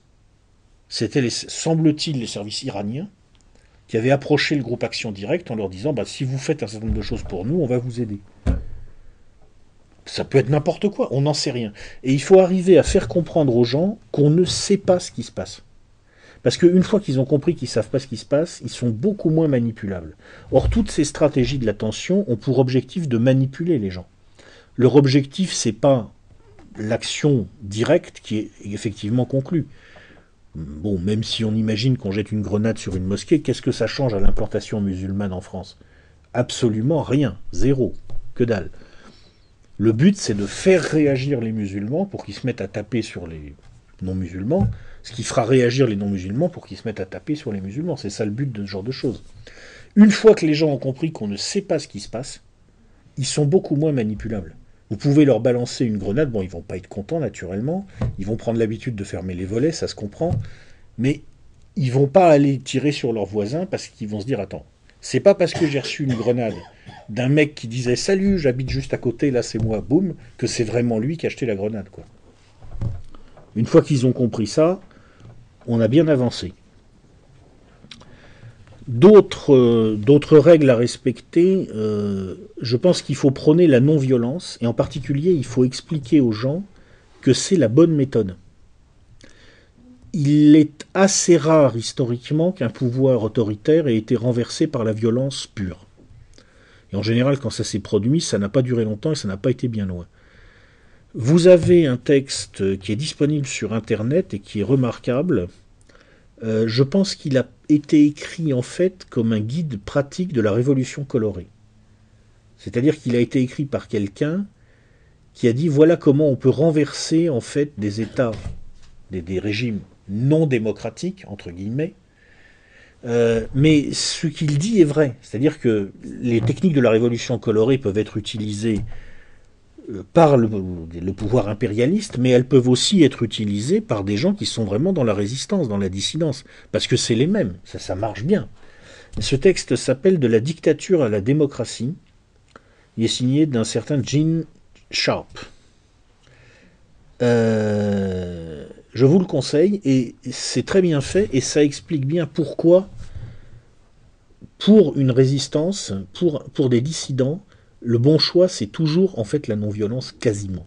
C'est vraiment très rare que la violence soit le bon choix. Ça peut arriver, mais c'est rarissime quoi. En général, tout simplement pour des raisons d'efficacité, il faut prôner la non-violence. Le fait de faire passer ce message, là c'est pareil, ça désamorce l'effet des provocations potentielles qui peuvent avoir, avoir lieu. Euh, il y a aussi un, autre principe, euh, mais il est plus difficile à, mettre en œuvre et à saisir. Il faut essayer d'éviter la contre-propagande. Ça, c'est, j'ai remarqué, c'est un des, à mon avis, un des points faibles. C'est une critique fraternelle.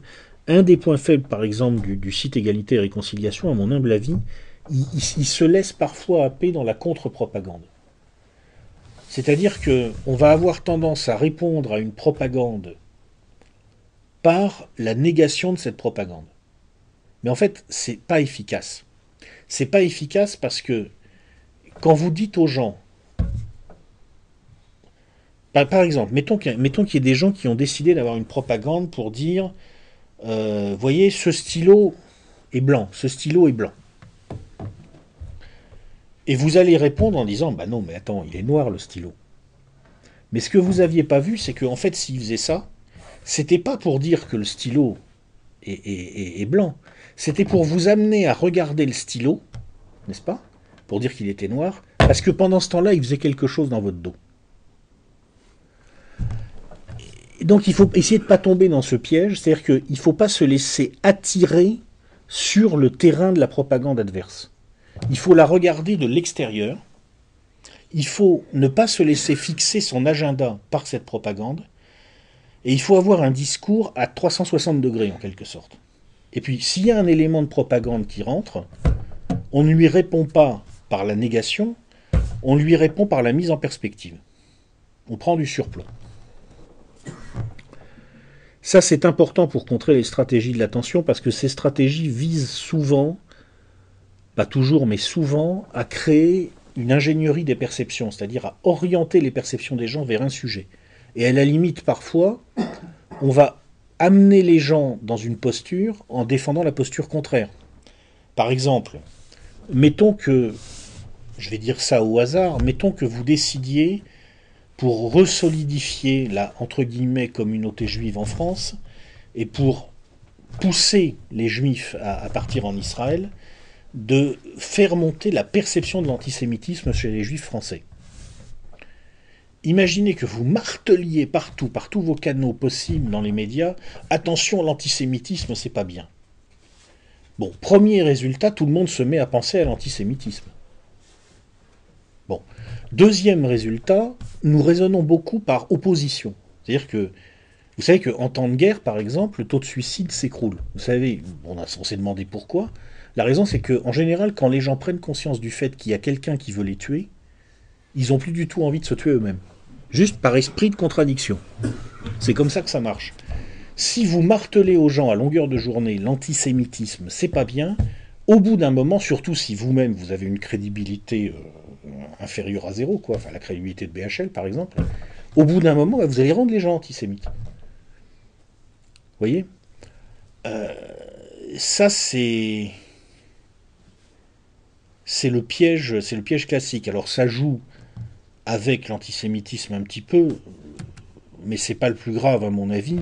Le plus grave, c'est que je pense que ça joue beaucoup autour de la soi-disant lutte contre l'islamophobie euh, je pense que, euh, si vous voulez, quand on... Quand on, quand on héberge des migrants qui sont identifiés largement aux musulmans, même s'ils ne le sont pas tous, dans des châteaux, alors qu'il y a des sans-abri français à côté qui sont dans la rue, et qu'en même temps, on dit dans les médias, et attention, hein, si vous êtes contre, ça prouve que vous êtes islamophobe. Hein eh bien, je ne pense pas que ça soit pour rendre service aux musulmans qu'on fasse ça. Vous comprenez? Bon. Ça aussi, c'est un classique de la stratégie de l'attention. Et puis bon, sinon, il y a un certain nombre de mesures de bon sens à prendre, mais ça, c'est déjà fait. En particulier, il faut essayer de construire au maximum des réseaux d'information indépendants. Ça, c'est essentiel, mais pas besoin, même pas besoin d'expliquer pourquoi. Voilà, alors j'ai presque fini de vous casser le moral. Je vous rappelle quand même une petite bibliographie sommaire pour ceux qui veulent aller plus loin. Donc il y a un livre que je ne peux pas ne pas citer, même s'il est un peu éloigné de la façon dont j'ai abordé le sujet, mais sur le lien entre crise économique et stratégie de l'attention, c'est évidemment central. C'est Naomi Klein, La stratégie du choc. C'est le classique en la matière. Euh, je vous conseille aussi euh, de lire par exemple au moins un livre sur les réseaux Stay Behind, sur, euh, sur la façon dont les, centrales de renseignement peuvent constituer des réseaux dormants dans des pays, parce que je suis sûr qu'il y en a en France. Alors on ne les connaît pas, parce que ça on le connaît après coup. Mais je ne serais pas surpris qu'il y ait au moins une loge P2 en France, si vous voulez. Donc vous pouvez lire par exemple Daniel Ganser, Les armées secrètes de l'OTAN, c'est pas mal. Et puis sur le net, je vous conseille trois textes qui peuvent être trouvés en PDF, donc 0 euros. Donc les 36 stratagèmes.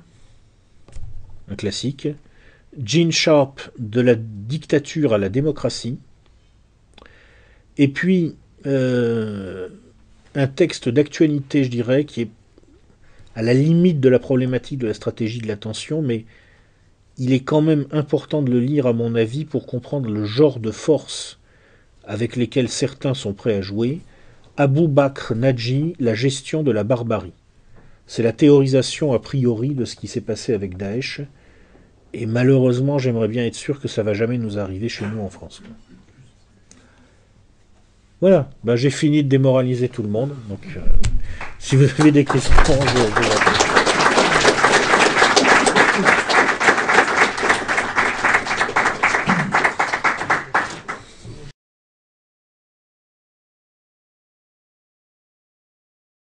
Alors, euh, d'abord, bon, je, je, vais essayer de répondre à votre question, mais je dois euh, confesser mon incompétence.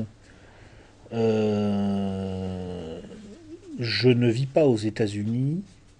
C'est un très grand pays. C'est très difficile de se faire une opinion sur un pays d'une taille pareille et d'une diversité pareille.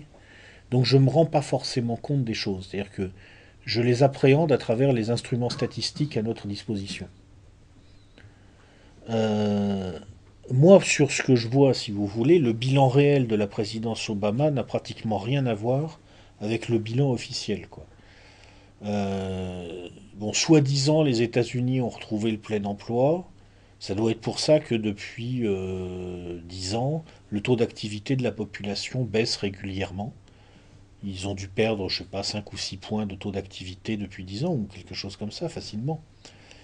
Euh, soi-disant, euh, ça va mieux, ça doit être pour ça qu'il y a, je sais plus combien de dizaines de millions d'Américains qui sont au food stamps, c'est-à-dire qui mangent grâce à l'aide publique, en gros.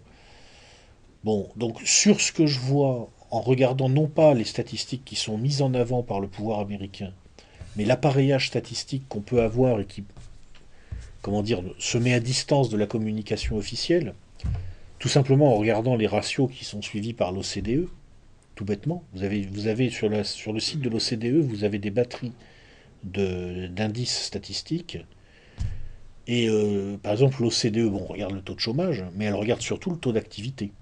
C'est intéressant, quoi. Je veux dire, bon. Bah, sur ce que je vois, effectivement, les États-Unis ne vont pas bien du tout économiquement. Après, euh, est-ce que ça peut tourner un peu comme en, URSS euh, Je pense que la, la, réponse à la question risque d'être plus politique en fait qu'économique, même si l'économie constitue la toile de fond. En fait, il faut voir que quand l'URSS s'est écroulée, euh, bon, euh, qu'est-ce qui s'est passé? Ça faisait un certain nombre d'années que le système soviétique euh, était entré en crise. On le voyait par un certain nombre d'indicateurs, d'ailleurs statistiques. Il y avait eu un livre de d'Hélène Carrère d'Ancos qui s'appelait L'Empire éclaté, un livre d'Emmanuel Todd dont j'ai oublié le nom, mais euh, c'est ce, qui, a valu sa célébrité à Todd, qui annonçait déjà cette chute, ils avaient montré par un certain nombre de ratios que ça n'allait pas bien du tout. Le système de santé, qui avait été un des grands succès du régime soviétique, était complètement en train de se dérégler. Euh, la production agricole était complètement en train de partir en vrille. Euh, et puis, plus profondément, il y avait aussi un autre phénomène qui se produisait, c'est que euh, l'adhésion des masses n'était plus là du tout. C'était plus qu'une adhésion formelle. Il y avait eu un effort idéologique énorme qui avait été enclenché d'ailleurs dans les années 70 pour essayer de contrer ce phénomène avec Souslov. Euh, mais ça, n'embrayait pas. C'est-à-dire que ce qui s'est passé tout simplement à un certain moment, c'est que euh, les soviétiques n'y ont plus cru, ils ont compris que le système était quand même assez, assez malsain, assez, assez pourri à la base, avec une nomenclature très corrompue, déjà. Euh, et donc, ils se sont réfugiés beaucoup dans leur vie privée, dans la vodka, souvent. Il y a eu c'est à partir de ce moment-là que le pays commence vraiment à glisser dans l'alcoolisme. Euh, le, et le truc est tombé en, en déliquescence progressivement, comme ça. Cela dit, le moment où ça s'est écroulé, c'est politique c'est parce que à un certain moment, il y a eu euh, la révolte, donc d'abord du bloc de l'Est, Gorbatchev a laissé faire. Certains disent il a eu tort. Bon, mais qu'est-ce qu'il pouvait faire? Il, allait renvoyer l'armée rouge euh, écraser les, les, Polonais et les Allemands de l'Est. C'est ce qui se faisait avant. Ouais, mais bon, déjà il fallait pouvoir. Il fallait pouvoir. Il faut voir qu'à ce moment-là, la supériorité militaire est du côté occidental. En tout cas, dans l'esprit des soviétiques, elle est du côté occidental. Il semble, ça on le sait par des, confidences du maréchal Ogarkov, qu'ils ont vraiment cru à la guerre des étoiles. Ils ont vraiment cru que les Américains avaient les moyens de gagner une confrontation. Et puis, euh, il faut aussi avoir une armée qui est prête à bouger. Dans un, système comme ça, où, tout, est en train de foutre le camp et où il n'y a plus grand monde qui y croit, il faut aussi trouver les, troupes qui vont accepter de tirer sur les ouvriers. Dans un régime communiste, c'est quand même un peu compliqué de tirer sur les ouvriers. Euh, et puis, euh, bon, sans doute par naïveté, il a été assez bête, je pense, pour croire que euh, les Américains et les Européens se comporteraient décemment. Je pense qu'il y a eu une forme de naïveté aussi chez, les, chez Gorbatchev, à mon avis. Bref, il y a eu cette révolte, puis ça a contaminé les pays baltes, puis à un certain moment, ça a commencé à contaminer l'Asie centrale, en explosion démographique, avec un poids de l'islam qui n'arrêtait plus d'augmenter. Et c'est la percussion entre ces phénomènes politiques, avec des, classes dirigeantes locales dans certaines des républiques de l'Union, qui se sont mises de moins en moins à penser en fonction de ce que voulait le centre et à leurs intérêts propres, ça a percuté un contexte général de, voyez, de, déliquescence, et c'est ça qui a fait péter le truc, en fait. Moi, je pense sur les États-Unis d'aujourd'hui, pour autant que je puisse les percevoir, mutatis mutandis, il y a un certain nombre de ressemblances avec le bloc soviétique. Le système des codes, de plus en plus, les gens y croient de moins en moins. Les gens y croient de moins en moins. Le, vous savez, le, euh, dans les années 80, quand le bloc soviétique s'est écroulé, il faut voir que beaucoup de soviétiques étaient fascinés par l'Occident. Parce qu'ils croyaient plus au système soviétique, par contre ils croyaient au spectacle de la société occidentale. C'était vrai chez les soviétiques et c'était encore plus vrai dans le bloc, euh, dans les pays d'Europe orientale. Bon, euh, en RDA, on recevait les chaînes d'Allemagne de l'Ouest. Euh, une grande partie de la RDA pouvait regarder les chaînes d'Allemagne de l'Ouest, si vous voulez. Donc il faut voir quand même, ils sont devant ce système qui ne va pas, qui est en crise, et ils ont le spectacle occidental en face. Après, quand ils ont réalisé ce qu'il y avait vraiment derrière le spectacle, ils ont bien déchanté, les mecs. Mais sur le moment, ça, ils ne pouvaient pas le savoir. Bon. Et c'est la ressemblance, là aussi, est réelle avec les États-Unis, parce que les gens n'y croient plus. De plus en plus, le sens de la fascination s'inverse. C'est-à-dire que euh, de plus en plus, en particulier d'Européens de l'Ouest, euh, commencent à regarder vers l'Est. C'est normal, puisque... je, vais vous lire un truc qui m'a fait marrer. Moi, c'est un truc vraiment pour moi qui est emblématique du fait que c'est possible que le truc s'écroule à l'Ouest. C'est Conchita Wurst. Pourquoi, pourquoi je trouve ça extraordinaire? En fait, c'est une arme de propagande. C'est une arme de propagande, Conchita Bon. Qu'est-ce que c'est l'idée qui est derrière? C'est vieux comme le monde. Les régimes totalitaires essayent de s'approprier ce qui représente en quelque sorte le, on va dire le, désir, l'amour, etc. Alors vous avez euh, Goebbels qui a voulu avoir l'allée Andersen, vous avez les Américains ont envoyé Marilyn Monroe en Corée et euh, euh, ils ont envoyé euh, Anne-Margrethe au Vietnam, euh, voilà. Et nous, on a envoyé aux Ukrainiens Conchita Wurst. Mais attendez, je, suis honnêtement, je connais rien de tout ça. Je ça m'intéresse pas. J'ai même jamais entendu chanter monsieur, Madame ou Monsieur, je sais pas comment il faut dire. Mais une chose est sûre, si vous voulez, dans la Wehrmacht de 1942, 99,9% des soldats avaient envie de passer une soirée avec l'allée Andersen. Dans les, dans les tranchées de la guerre de Corée, 99,9% des GIs avaient envie de passer une, euh, une soirée avec Marilyn Monroe. Quelle est la proportion d'Ukrainiens qui ont envie de passer une soirée avec Conchita Wurst? Non mais sérieusement. Donc, quand un système n'arrive même plus à se reconnecter pour produire une propagande qui peut faire adhérer les gens un minimum, c'est quand même le signe effectivement que ça, ça peut s'écrouler. Mais ce que je ne sais pas, franchement, c'est est-ce que dans ce contexte-là, déjà, je ne sais pas si le contexte est suffisamment dégradé pour que ça puisse vraiment partir en vrille. Je me rends pas compte. Je vis pas là-bas. En plus, je suis pas américain. Il y a un truc dont j'ai bien pris conscience avec cette campagne électorale, c'est que bon, je suis pas un vieux machin, j'ai 48 ans, mais déjà, je suis, j'y suis plus quoi. Moi, une campagne électorale où euh, les, arguments sont du, niveau de ce qui s'est passé aux États-Unis là, j'ai enfin, pas été élevé comme ça, ça n'existe pas chez moi.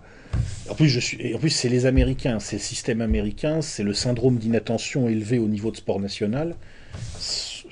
Bon, je sais pas. Pour moi, c'est des mutants, je ne les comprends pas. Je sais pas.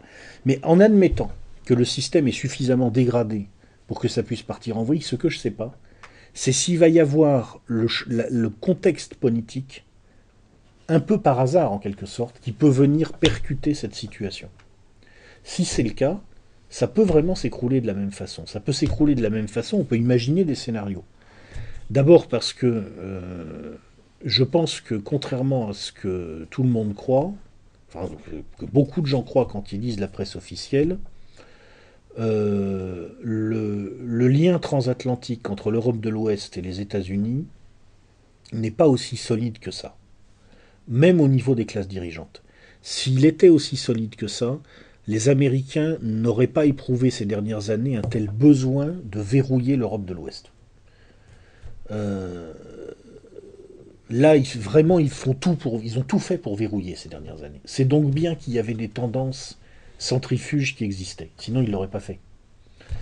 Et euh, en particulier, euh, moi, je, suis arrivé à la même conclusion modestement que un type, le, patron de Stratford, un, think tank américain, paraît-il maintenant assez influent, dont j'ai oublié le nom, je pense que beaucoup de choses vont dépendre de l'attitude allemande. Parce que pour l'instant, ce qui verrouille l'Europe, c'est l'Allemagne. Tant que l'Allemagne reste euh, crispée sur sa ligne actuelle, compte tenu de son poids sur le continent, si vous voulez, elle empêche l'expression de certaines forces centrifuges par rapport aux liens transatlantiques. Mais je ne sais pas si elle va rester crispée sur cette ligne.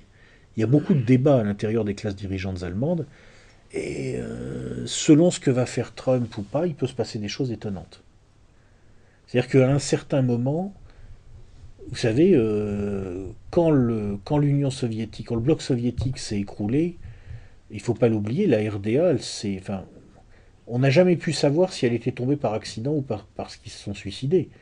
Mais à un moment, il y a aussi eu une partie de l'oligarchie en, Allemagne de l'Est qui a dit bon, ok, on va, on va négocier la défaite et puis on se fera intégrer dans l'oligarchie ouest-allemande. Ce qui est arrivé. Hein. Ce qui est arrivé. Il y a une, bon, il y a des types évidemment qui étaient trop mouillés, qui ont été mis au placard, mais il y a pas mal de, gens qui étaient à un bon niveau, pas au plus haut niveau, pas sur le devant de la scène, mais un bon niveau dans le système est-allemand, qui ont été recasés dans le, système ouest-allemand. Hein. Pardon? Merkel. entre autres, pour commencer. Euh, donc, euh, bon, on ne sait pas ce qui peut se passer. Voilà, à ce niveau-là. Puis on ne sait pas non plus ce qui peut se passer aux États-Unis.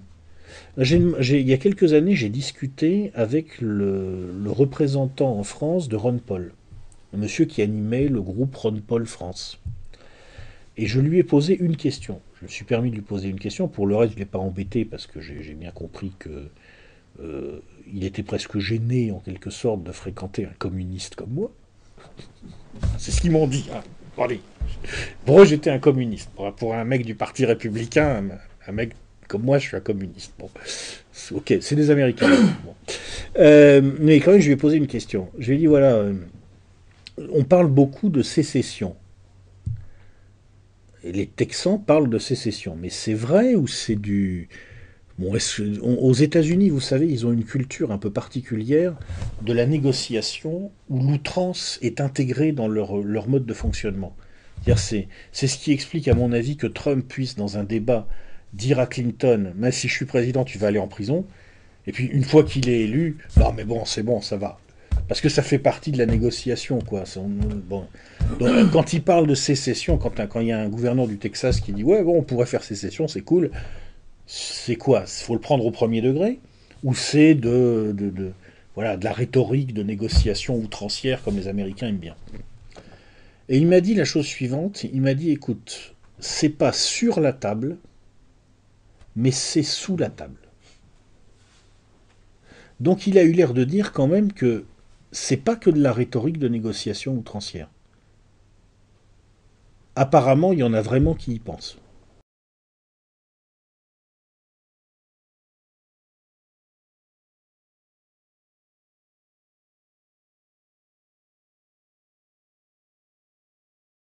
C'est très possible. Je partage votre opinion. Le problème, c'est que ma boule de cristal est définitivement cassée.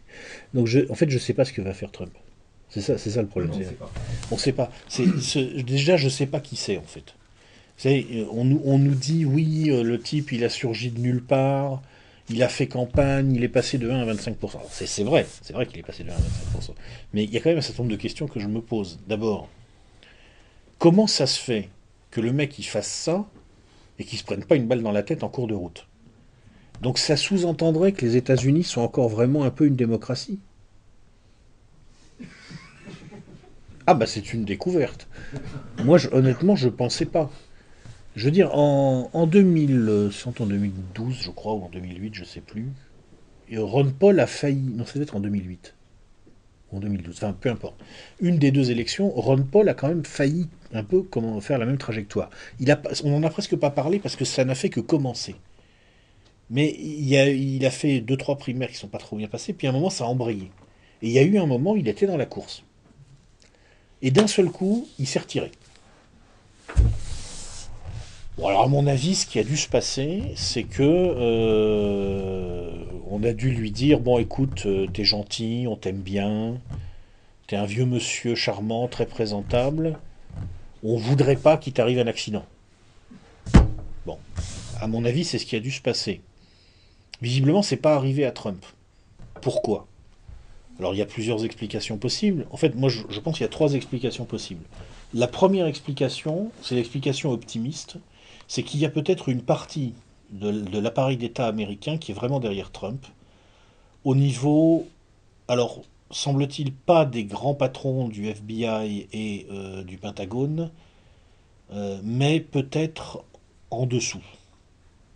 Les N-1, les N-2. Il faut voir qu'à l'intérieur de l'oligarchie américaine, il y a un phénomène qui s'est produit ces dernières années, qui est en gros le recul progressif de l'influence des WASP et la montée en parallèle de l'influence, d'un certain nombre de communautés non WASP, mais la principale, la plus structurante, c'est évidemment la communauté juive. Il n'est pas exclu que ça ait provoqué quelques euh, aigreurs d'estomac au niveau des milieux WASP, et qu'un certain nombre de gens dans ces milieux aient décidé que, ma foi, on allait reprendre le contrôle des choses. Ça expliquerait que Trump se soit pas fait fumer. C'est une première explication. Il y a une deuxième explication plus pessimiste, c'est que finalement, si on se met à la place des gens qui administrent le système, ils peuvent se dire on va laisser Trump arriver au pouvoir, un mec comme Trump, pour lui faire faire en quelque sorte un programme semi-populiste où il prendra la moitié du programme populiste qui nous embête pas trop. Voire qui nous arrange. Il faut voir que la politique de Trump va peut-être être bénéfique, y compris pour Wall Street. Parce qu'il va relancer à tout va, il va y avoir un déficit budgétaire de la mort. Donc, euh, bon. Trump, en plus, il faut pas l'oublier, il a un passé, ce gars-là. Euh, il a failli, euh, dans le cours de son parcours de, de self-made man, à un moment, il a failli faire faillite. Il a été sauvé par, par ses créanciers bancaires. C'est les banques qui l'ont sauvé à un moment. Donc, euh, bon, ça, c'est l'autre interprétation. En fait, euh, c'est un contre-feu. Voilà. Il préfère avoir un, semi-populiste en 2016 qui pourront quand même contrôler, à prendre le risque d'avoir en 2020 ou 2024 une explosion pure et simple du pays. C'est deuxième explication. Ou alors il y a une troisième explication.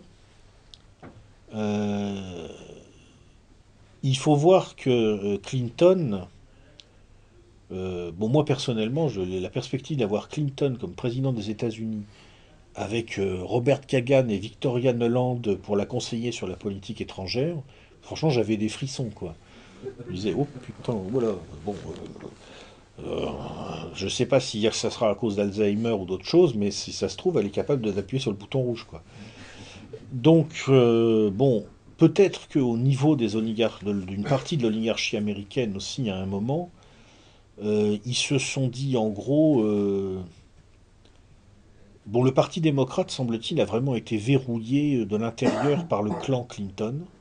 Et il y a peut-être des gens, alors pas seulement dans les milieux WASP, mais peut-être aussi dans une partie de l'oligarchie, on va dire, euh, plus, juive, on va appeler les choses par leur nom, qui se sont dit oula, oula finalement, euh, tout sauf Clinton. Et peut-être que ça a sauvé Trump à un moment aussi. Euh, mais c'est un scénario qui me paraît moins probable, parce que s'ils avaient vraiment voulu éviter Clinton, ils n'auraient pas mis Trump en face. Normalement, en face de Trump, Clinton devait gagner, quoi. Ou alors peut-être que ça va plus loin que ça, peut-être que c'est une partie du département d'État qui a décidé de sortir vraiment de la doctrine Brzezinski, mais ça on va être fixé dans les mois qui viennent. Il faut voir aujourd'hui, en politique internationale, les Américains ont un gros problème. Ils sont sur une doctrine, depuis euh, longtemps, qui est issue de leur école géopolitique traditionnelle, l'école d'Alfred Mahan, euh, l'école de Nicolas Spikeman, je crois qu'il s'appelait comme ça. Euh, il faut empêcher l'union de l'Eurasie. Parce que si l'Eurasie s'unifie, elle a les moyens de prédominer par rapport à l'Amérique. Voilà. Ça, c'est une grille de lecture qui était vraie à l'époque où la deuxième puissance potentielle, en tout cas dans le monde, c'était clairement la Russie. À une époque où la Chine était retardataire et ne menaçait pas la prédominance américaine. Aujourd'hui, ce qui se passe, c'est que le numéro 2 dans l'ordre des puissances a tendance à changer de plus en plus. Bon, la Russie reste pour l'instant le numéro 2 à cause de ses moyens militaires, mais on voit très bien que, déjà sur le plan économique, la Chine est probablement en fait le vrai numéro 1 maintenant. Et sur le plan militaire, elle a vocation probablement à devenir le numéro 2 assez vite. Parce que même si les Russes ont de l'avance, les Chinois, 1 milliard 400 millions, une économie en plein boom, euh, instable, fragile, mais quand même encore très dynamique, euh, une population d'un très très bon niveau. Hein, je veux dire, euh, je ne pense pas que les Africains, même s'ils sont 2 milliards dans, dans, 30 ans, euh, ça va être une grande puissance l'Afrique, si vous voulez. Par contre, la Chine, oui, du, simple fait de son poids démographique. donc il est possible aussi à un moment qu'il y ait la volonté de changer complètement de politique. ils se sont plantés avec leur pivot vers l'Asie. Ils voulaient essayer de solidifier tous les, pays, toutes les puissances moyennes et petites qui sont autour de la Chine contre la Chine, ça n'a pas marché du tout. Bon, les Japonais, ça va, parce que les Japonais et les Chinois, vraiment, là, on sent que c'est pas le grand amour. Mais sinon, euh, ils ont un président philippin explosif qui a dit des trucs euh, Là aussi, c'est pareil. Hein. Moi, je, commence à être largué. Hein. Un monde comme ça, je m'y attendais pas, honnêtement. Euh, donc, euh, peut-être qu'ils doivent se dire le gros, gros danger maintenant, c'est la Chine. Donc, il faut se réconcilier avec les Russes. Parce que la politique actuelle, la ligne Brzezinski, concrètement, qu'est-ce que c'est? C'est en empêchant les Russes de s'entendre avec les Européens, je les repousse vers les Chinois. Donc ça aussi, ça peut expliquer des choses. Voilà. Mais je ne sais pas quelles sont les forces agissantes derrière Trump. Les WASP qui en ont marre de se faire marcher dessus par les juifs. Euh, la banque qui veut allumer un contre-feu. Le département d'État qui veut changer de politique à l'échelle globale. Ou alors une alliance de, de fortune fortuite de gens simplement à qui Clinton a flanqué la trouille de leur vie. Je peux pas savoir. Donc ne sachant pas ça, on peut pas savoir ce que va faire Trump. C'est pour ça, moi je suis vachement circonspect par rapport à Trump en fait. Là aujourd'hui, il y a une tendance dans la, dans la dissidence à... bon, comme, il a, comme il a viré Clinton et qu'on en rêvait tous, c'est devenu notre héros. Mais enfin bon, après, il faut voir ce qu'il va faire, quoi.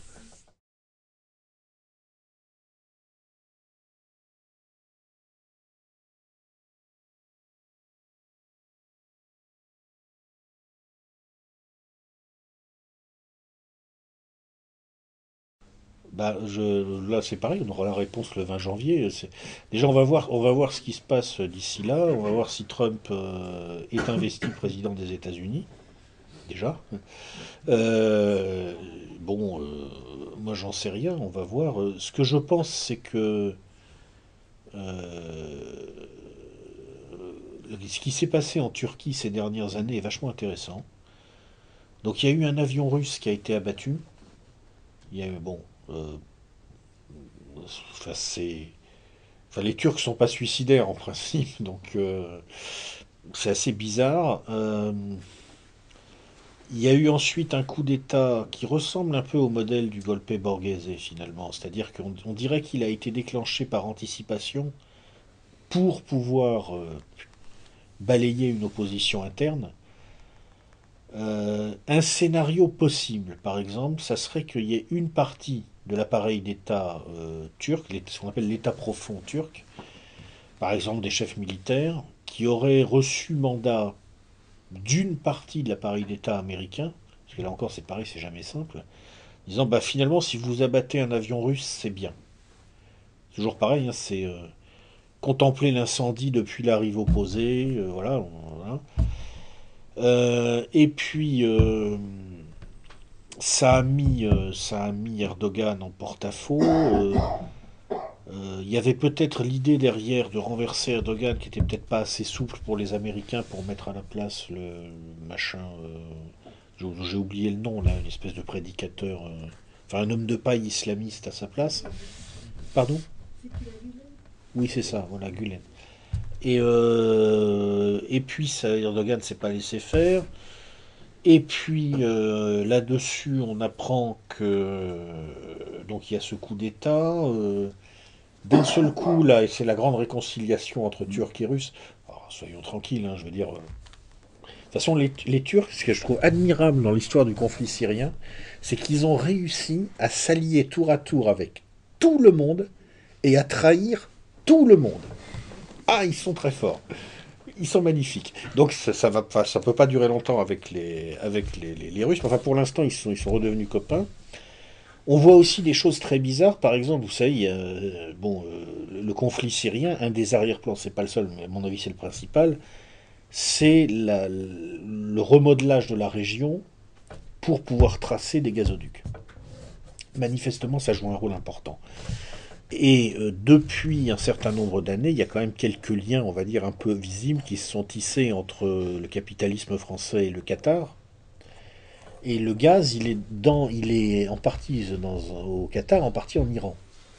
Et là, Total vient de recevoir une concession pour exploiter du gaz iranien.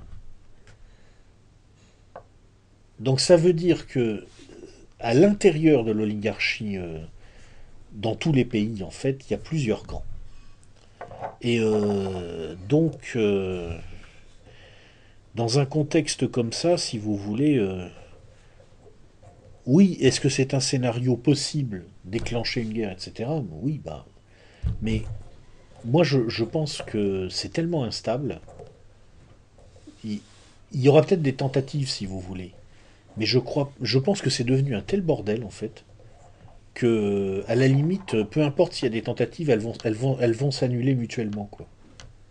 C'est-à-dire c'est devenu tellement, euh, tellement illisible que la capacité à piloter quelque chose dans ce bordel, à mon avis, est, nulle. Et en fait, euh, c'est vraiment imprévisible. Quoi. vraiment très trouble. Voilà, c'est, euh, voilà, moi c'est comme ça que je le perçois. Peut-être je me trompe, mais vu de l'extérieur, je n'ai pas d'informations malheureusement particulières. Hein. Euh, je pense que la situation est devenue tellement compliquée que il euh, n'y a pas d'acteur qui peut se dire, et c'est peut-être une des raisons pour lesquelles le truc va finalement rester assez stable pendant un moment, Il n'y a pas d'acteur qui peut être sûr de tirer profit d'un accroissement du niveau d'instabilité. Quelqu'un d'autre question? Question contrôleur de gestion. Quand meurent les monnaies fiduciaires? Je sais pas. Je sais pas. Je sais que euh, aujourd'hui toutes les banques euh, sont sur le pont, euh, en particulier à cause du problème des blockchains, et que donc, si vous voulez, la notion même de monnaie risque d'évoluer. C'est-à-dire tiens, bon, on va faire un peu de un peu de théorie monétaire, c'est rigolo. Je vais embêter tout le monde avec ça, c'est marrant. Euh, quelle heure il est? C'est ça, gars. 10h15, ouais, c'est la bonne heure pour faire un peu de théorie, de, théorie monétaire, ça va, ça faire du bien aux gens. Donc, en fait, la, question, de la théorie monétaire, la question numéro un, c'est qu'est-ce que la monnaie? Et c'est, a priori, ça, bah, la monnaie, voilà, on sait ce que c'est, mais quand on réfléchit, non, on ne sait pas. Et en gros, il y a deux, historiquement, il y a deux grandes théories. Il y a une théorie qui dit la, la monnaie est une marchandise. C'est une marchandise qui va servir à libeller la valeur des autres marchandises. Euh, et euh, historiquement, au temps jadis, les tenants de cette, de cette théorie étaient souvent ce qu'on appelait des métallistes. C'est-à-dire des gens qui disaient bah, la, valeur naturelle de la monnaie, c'est sa valeur métal. Et vous avez une autre, une autre vision des choses qui dit non, la monnaie n'est pas une marchandise, c'est une convention. Et ces gens-là, on dit que ce sont des chartalistes. C'est-à-dire qu'on dit euh, la monnaie n'a pas nécessairement un sous-jacent. On peut se mettre d'accord simplement, c'est une façon de compter les dettes que les uns ont par rapport aux autres. En gros. historiquement, en fait, si on regarde concrètement, ce qui s'est passé, c'est que quand il y avait un pouvoir central très fort, disons suffisamment fort pour imposer sa volonté, la monnaie, en pratique, c'était la monnaie dans laquelle ce pouvoir acceptait qu'on lui paye des impôts. En dernière analyse, la monnaie qui fondait les autres monnaies, c'était celle-là. Il y a un livre qui a été écrit pour analyser ce mécanisme, au début du XXe siècle qui s'appelle La théorie étatique de la monnaie, un monsieur qui s'appelait Friedrich Knapp. Et euh, en pratique, le monde dans lequel on a vécu depuis, euh, disons, euh, moi je dirais, euh, depuis l'émergence de l'État-nation, c'est un petit peu le monde de Friedrich Knapp. C'est-à-dire c'est un monde quand même où le, la vision chartaliste a fini par prédominer. Même si pendant longtemps il y a eu un système métalliste avec l'Empire britannique en particulier, mais ce système métalliste, euh, les métallistes eux-mêmes n'y ont jamais vraiment complètement adhéré parce qu'il n'a jamais été pur. Le, système britannique a été un système de crédit dès le XVIIIe siècle. Euh, donc, ce monde-là, le, le monde de Friedrich, Friedrich Knapp, qui est un monde plutôt chartaliste et où c'est l'État qui établit cette convention de la monnaie, ce monde-là pourrait exploser dans les décennies qui viennent. Alors il peut exploser de différentes façons, soit vers un retour au métallisme, c'est-à-dire que s'il n'y a plus d'autorité centrale qui peut imposer la convention, il n'y aura pas forcément un accord entre les gens pour établir la, même, convention. Donc à un moment, en tout cas à grande échelle, on retournerait vers une monnaie appuyée nécessairement sur un sous-jacent matériel. C'est ce qui fonctionnait au Moyen Âge, par exemple. Dans l'Antiquité classique et au Moyen Âge, faute de comment dire d'autorité centrale pour appuyer la valeur de la monnaie, souvent on a été sur du métallisme. Pas, pas tout à fait à l'époque romaine, pas tout à fait sous l'Empire romain, parce que la puissance de l'Empire romain lui a permis de faire un faux métallisme en dégradant régulièrement la valeur de la monnaie, mais en prétendant qu'elle continuait à avoir la même valeur, si vous voulez. Euh, mais dans l'ensemble, ça a fonctionné comme ça. On pourrait revenir vers ça, c'est une hypothèse. Mais il y a aussi une autre hypothèse, qui est qu'on resterait dans une théorie chartaliste, mais cette fois plus par l'État. Un chartalisme d'un nouveau type qui n'était avant pas technologiquement possible, à travers les blockchains, des monnaies en quelque sorte, où c'est la multiplication des points de référence qui fait que le système est infalsifiable. Euh, le, le système monétaire actuel, en tout cas, ne peut pas continuer à fonctionner comme il fonctionne aujourd'hui, hein, ça c'est sûr. Et enfin, il y a une troisième possibilité. La logique de la théorie étatique de la monnaie devient la théorie multi-étatique, transétatique ou mondiale de la monnaie, si vous voulez. C'est-à-dire que c'est toujours une autorité centrale qui établit la convention, mais cette fois c'est une autorité internationale, et le sous-jacent des monnaies, par exemple, c'est les droits de tirage spéciaux du FMI. Bon, c'est un peu les trois, branches possibles. Le, retour à une forme de métallisme, un chartalisme non étatique, ce qui a existé par le passé. Hein, quand vous avez un livre qui a été écrit il y a quelque temps par un monsieur qui s'appelle David Graber, il s'appelle Dead 5000 ans d'histoire, et dans ce livre, Graber explique comment, dans la haute antiquité, et encore au Moyen Âge au niveau local, il y a eu des monnaies qui étaient vraiment chartalistes et sans autorité centrale.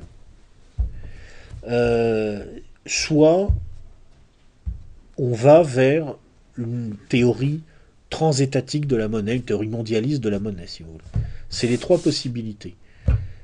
Enfin moi, en tout cas, je ne suis pas capable de, vous dire ce qui va se passer. Ce que je pense simplement, c'est que euh, aujourd'hui, le système monétaire international repose encore sur le dollar. Je ne veux pas dire de bêtises, parce que je n'ai pas regardé honnêtement depuis pas mal de temps, mais je crois que le dollar pèse encore 60% des réserves de change des banques centrales, ou quelque chose comme ça alors que l'économie américaine, dans la réalité, à mon avis, ne pèse plus que peut-être 15% de la production mondiale de biens et de services exportables. Donc on voit très bien que voilà, c'est appuyé sur un sous-jacent fictif qui tient tout simplement parce que les gens ont besoin de dollars pour acheter des matières premières. Et ils ont besoin de, dollars pour acheter des matières premières parce que le gars qui veut vendre ses matières premières dans autre chose que du dollar, il lui arrive ce qui est arrivé à Saddam Hussein c'est sûr que dans le monde de Donald Trump, ça peut changer. Et là, il peut se passer plein de choses. Et ça peut arriver vite, je pense. Mais quand, je ne sais pas. Et est-ce que ça sera un nouveau métallisme? Donc, par exemple, des monnaies appuyées sur des paniers de matières premières. Est-ce que ça sera un chartalisme d'un nouveau genre, du genre des monnaies blockchain, des machins comme ça? Ou est-ce que ça sera les droits de tirage spéciaux du FMI ou l'équivalent? Enfin, si, quelqu'un ici peut, peut prévoir quelque chose là-dessus, il, est gentil après la conférence, il me le dit parce que.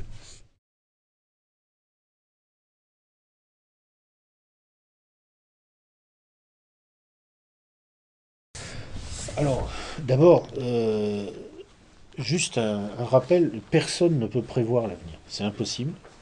Et moi, en tout cas, je peux pas. Enfin, personne, j'en sais rien, mais moi, je peux pas. Euh, on ne peut pas prévoir l'avenir déjà pour une raison très simple, si vous voulez, c'est que, imaginons que quelqu'un puisse prévoir l'avenir. Au moins certains aspects de cet avenir n'arrangeraient pas ce quelqu'un. Donc ce quelqu'un changerait le présent pour changer l'avenir. Donc l'avenir ne serait plus conforme à sa prévision. Donc, vous comprenez Vous voyez ce que je veux dire Donc, euh, si vous voulez, c'est une situation dialectique et conflictuelle. Et conflictuelle.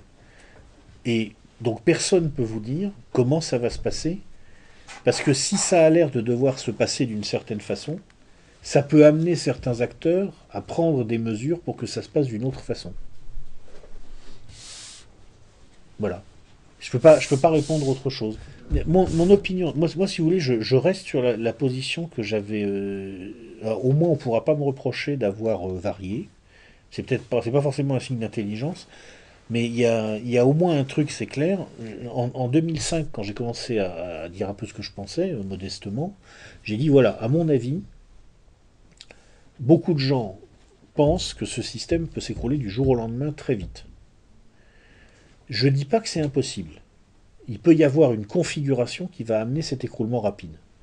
Mais je dis que le scénario le plus probable, c'est une sorte de descente lente, bordélique, foireuse et très désagréable par palier, qui, euh, qui va nous entraîner après une longue torture de la goutte d'eau, vous voyez, sais, je suis optimiste comme mec, jusque vers un effondrement effectivement assez cataclysmique qui, à cause de certaines variables, si j'ai les bonnes courbes et s'il n'y a pas de signe noir qui se produit entre-temps, dans le truc totalement imprévisible, nous amène vers une sorte de collapsus en, 2030, 2040, 2050, dernier délai.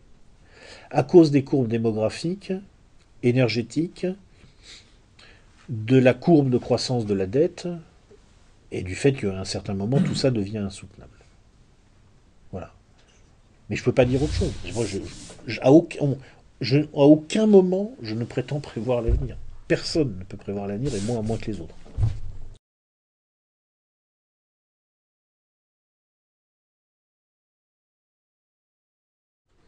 Alors des changements, c'est sûr, il va y en avoir.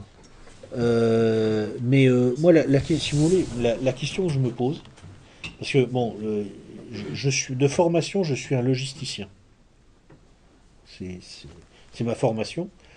donc je suis comme tout le monde, j'ai un biais cognitif. J'ai tendance à m'occuper de mon domaine prioritairement.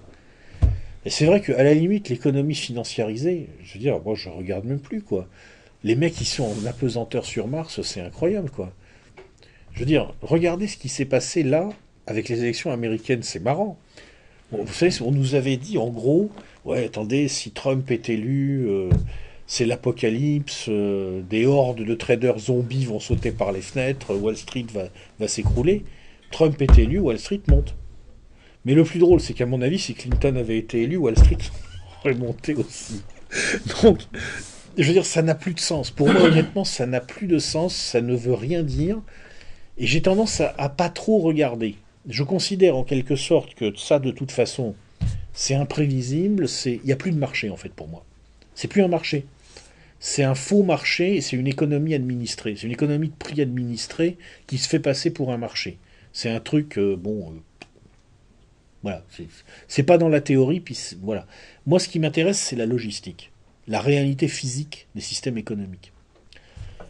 Et ce que je me dis en gros, si vous voulez, c'est que le moment vraiment important, c'est le moment où les chaînes logistiques qui font qu'il y a une économie qui fonctionne, pour commencer, vont craquer. Parce qu'il y, y, a un phénomène, je vais faire un petit graphique pour essayer de me faire comprendre. Il y a un phénomène, si vous voulez, on va imaginer de regarder dans un système donné, on va mettre ici le pourcentage de, euh,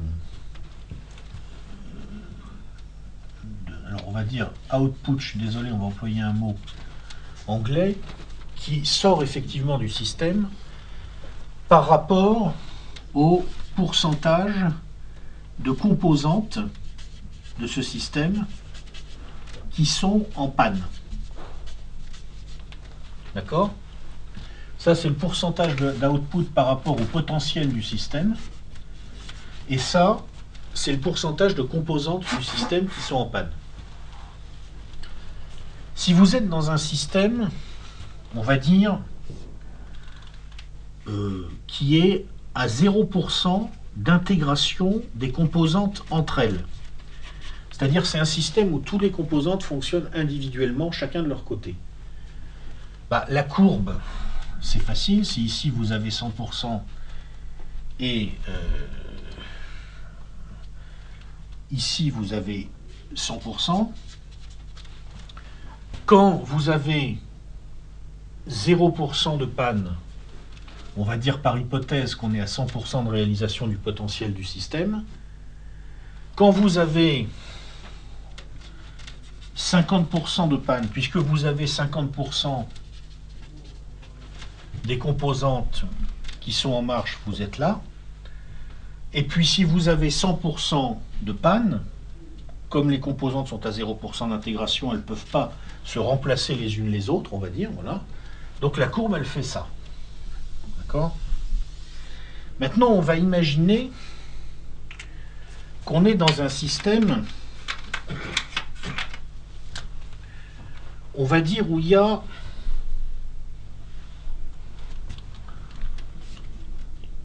50% d'intégration. Alors, qu'est-ce que ça veut dire 50% d'intégration? Ça veut dire que quand vous avez une composante qui est en panne, vous avez une chance sur deux pour qu'il y ait une autre composante qui peut la remplacer. Mais attention, comme ces composantes travaillent ensemble, le... Enfin, je ne vais pas mettre 50% parce que sinon, on va dire 80% d'intégration. Comme ces composantes travaillent ensemble, euh, elles ont aussi besoin les unes des autres. C'est-à-dire que par exemple, si vous avez A, B et C qui sont dans le système, A peut remplacer B, mais A a besoin d'un livrable qui vient de C, vous voyez? Bon.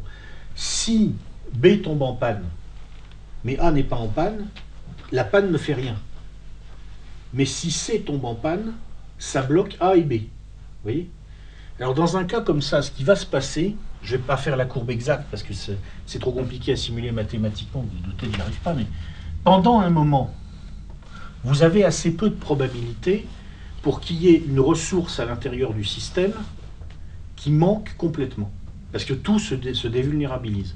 Donc jusqu'à un certain point, alors on ne peut pas dire exactement quand, parce qu'il faudrait connaître le nombre de ressources, exactement l'architecture, mais jusqu'à un certain point, ça il y a des composantes qui tombent en panne, mais le système continue à fonctionner parce que ça se dévulnérabilise. Puis à un moment, vous allez avoir une des ressources où par hasard, là, elle ne peut plus être produite. Et à ce moment-là, il va se passer ça.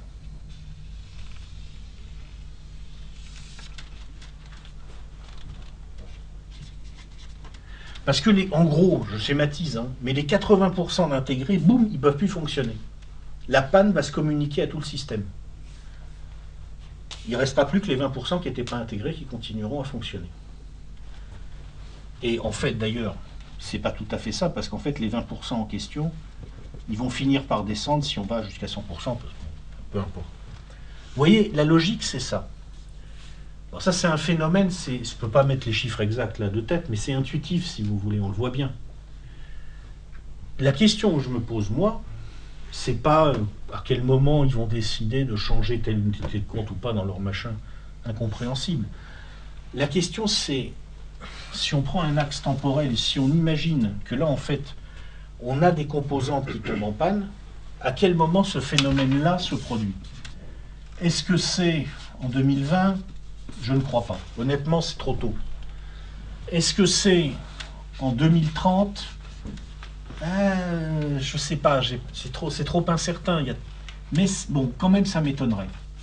Est-ce que c'est en 2100 hmm. Ça peut tenir jusqu'en 2100, ce truc-là? S'il n'y a pas de miracle technologique, non. On est quelque part là, vers 2040, 2060, dans ces eaux-là, je ne sais pas exactement là, il va se passer quelque chose. Et moi, la question que je me pose, c'est ça. Alors, à force d'avoir un truc qui devient instable, qui se dérègle, à un moment, si vous voulez, ça finira par arriver. Mais il y a plein de ressources en fait critiques qui peuvent faire défaut. Euh, et on ne peut pas simuler exactement. Moi, ce qui me fait penser, en gros, une date vers en 2030, ça peut commencer à devenir sérieux, mais plutôt 2040, 2050 dans ces eaux-là, si vous voulez, c'est que euh, je me dis en gros, euh, quand je regarde les courbes de la population, euh, on arrive à 10 milliards de personnes, et à ce moment-là... Voilà, donc... mais j'en sais rien après. Je, il ne faut pas oublier qu'il peut y avoir un signe noir. C'est-à-dire que il va peut-être y avoir en 2035 un, savant génial qui va découvrir une source d'énergie illimitée. Alors là, effectivement, ça change tout. Mais si ça n'arrive pas, tôt ou tard, à mon avis, la, la- la chute là, lieu. Et moi, c'est ça la question que je me pose. Après, leur truc de, de la planète finance, là, Bon, ben merci. Merci à tous. Merci à.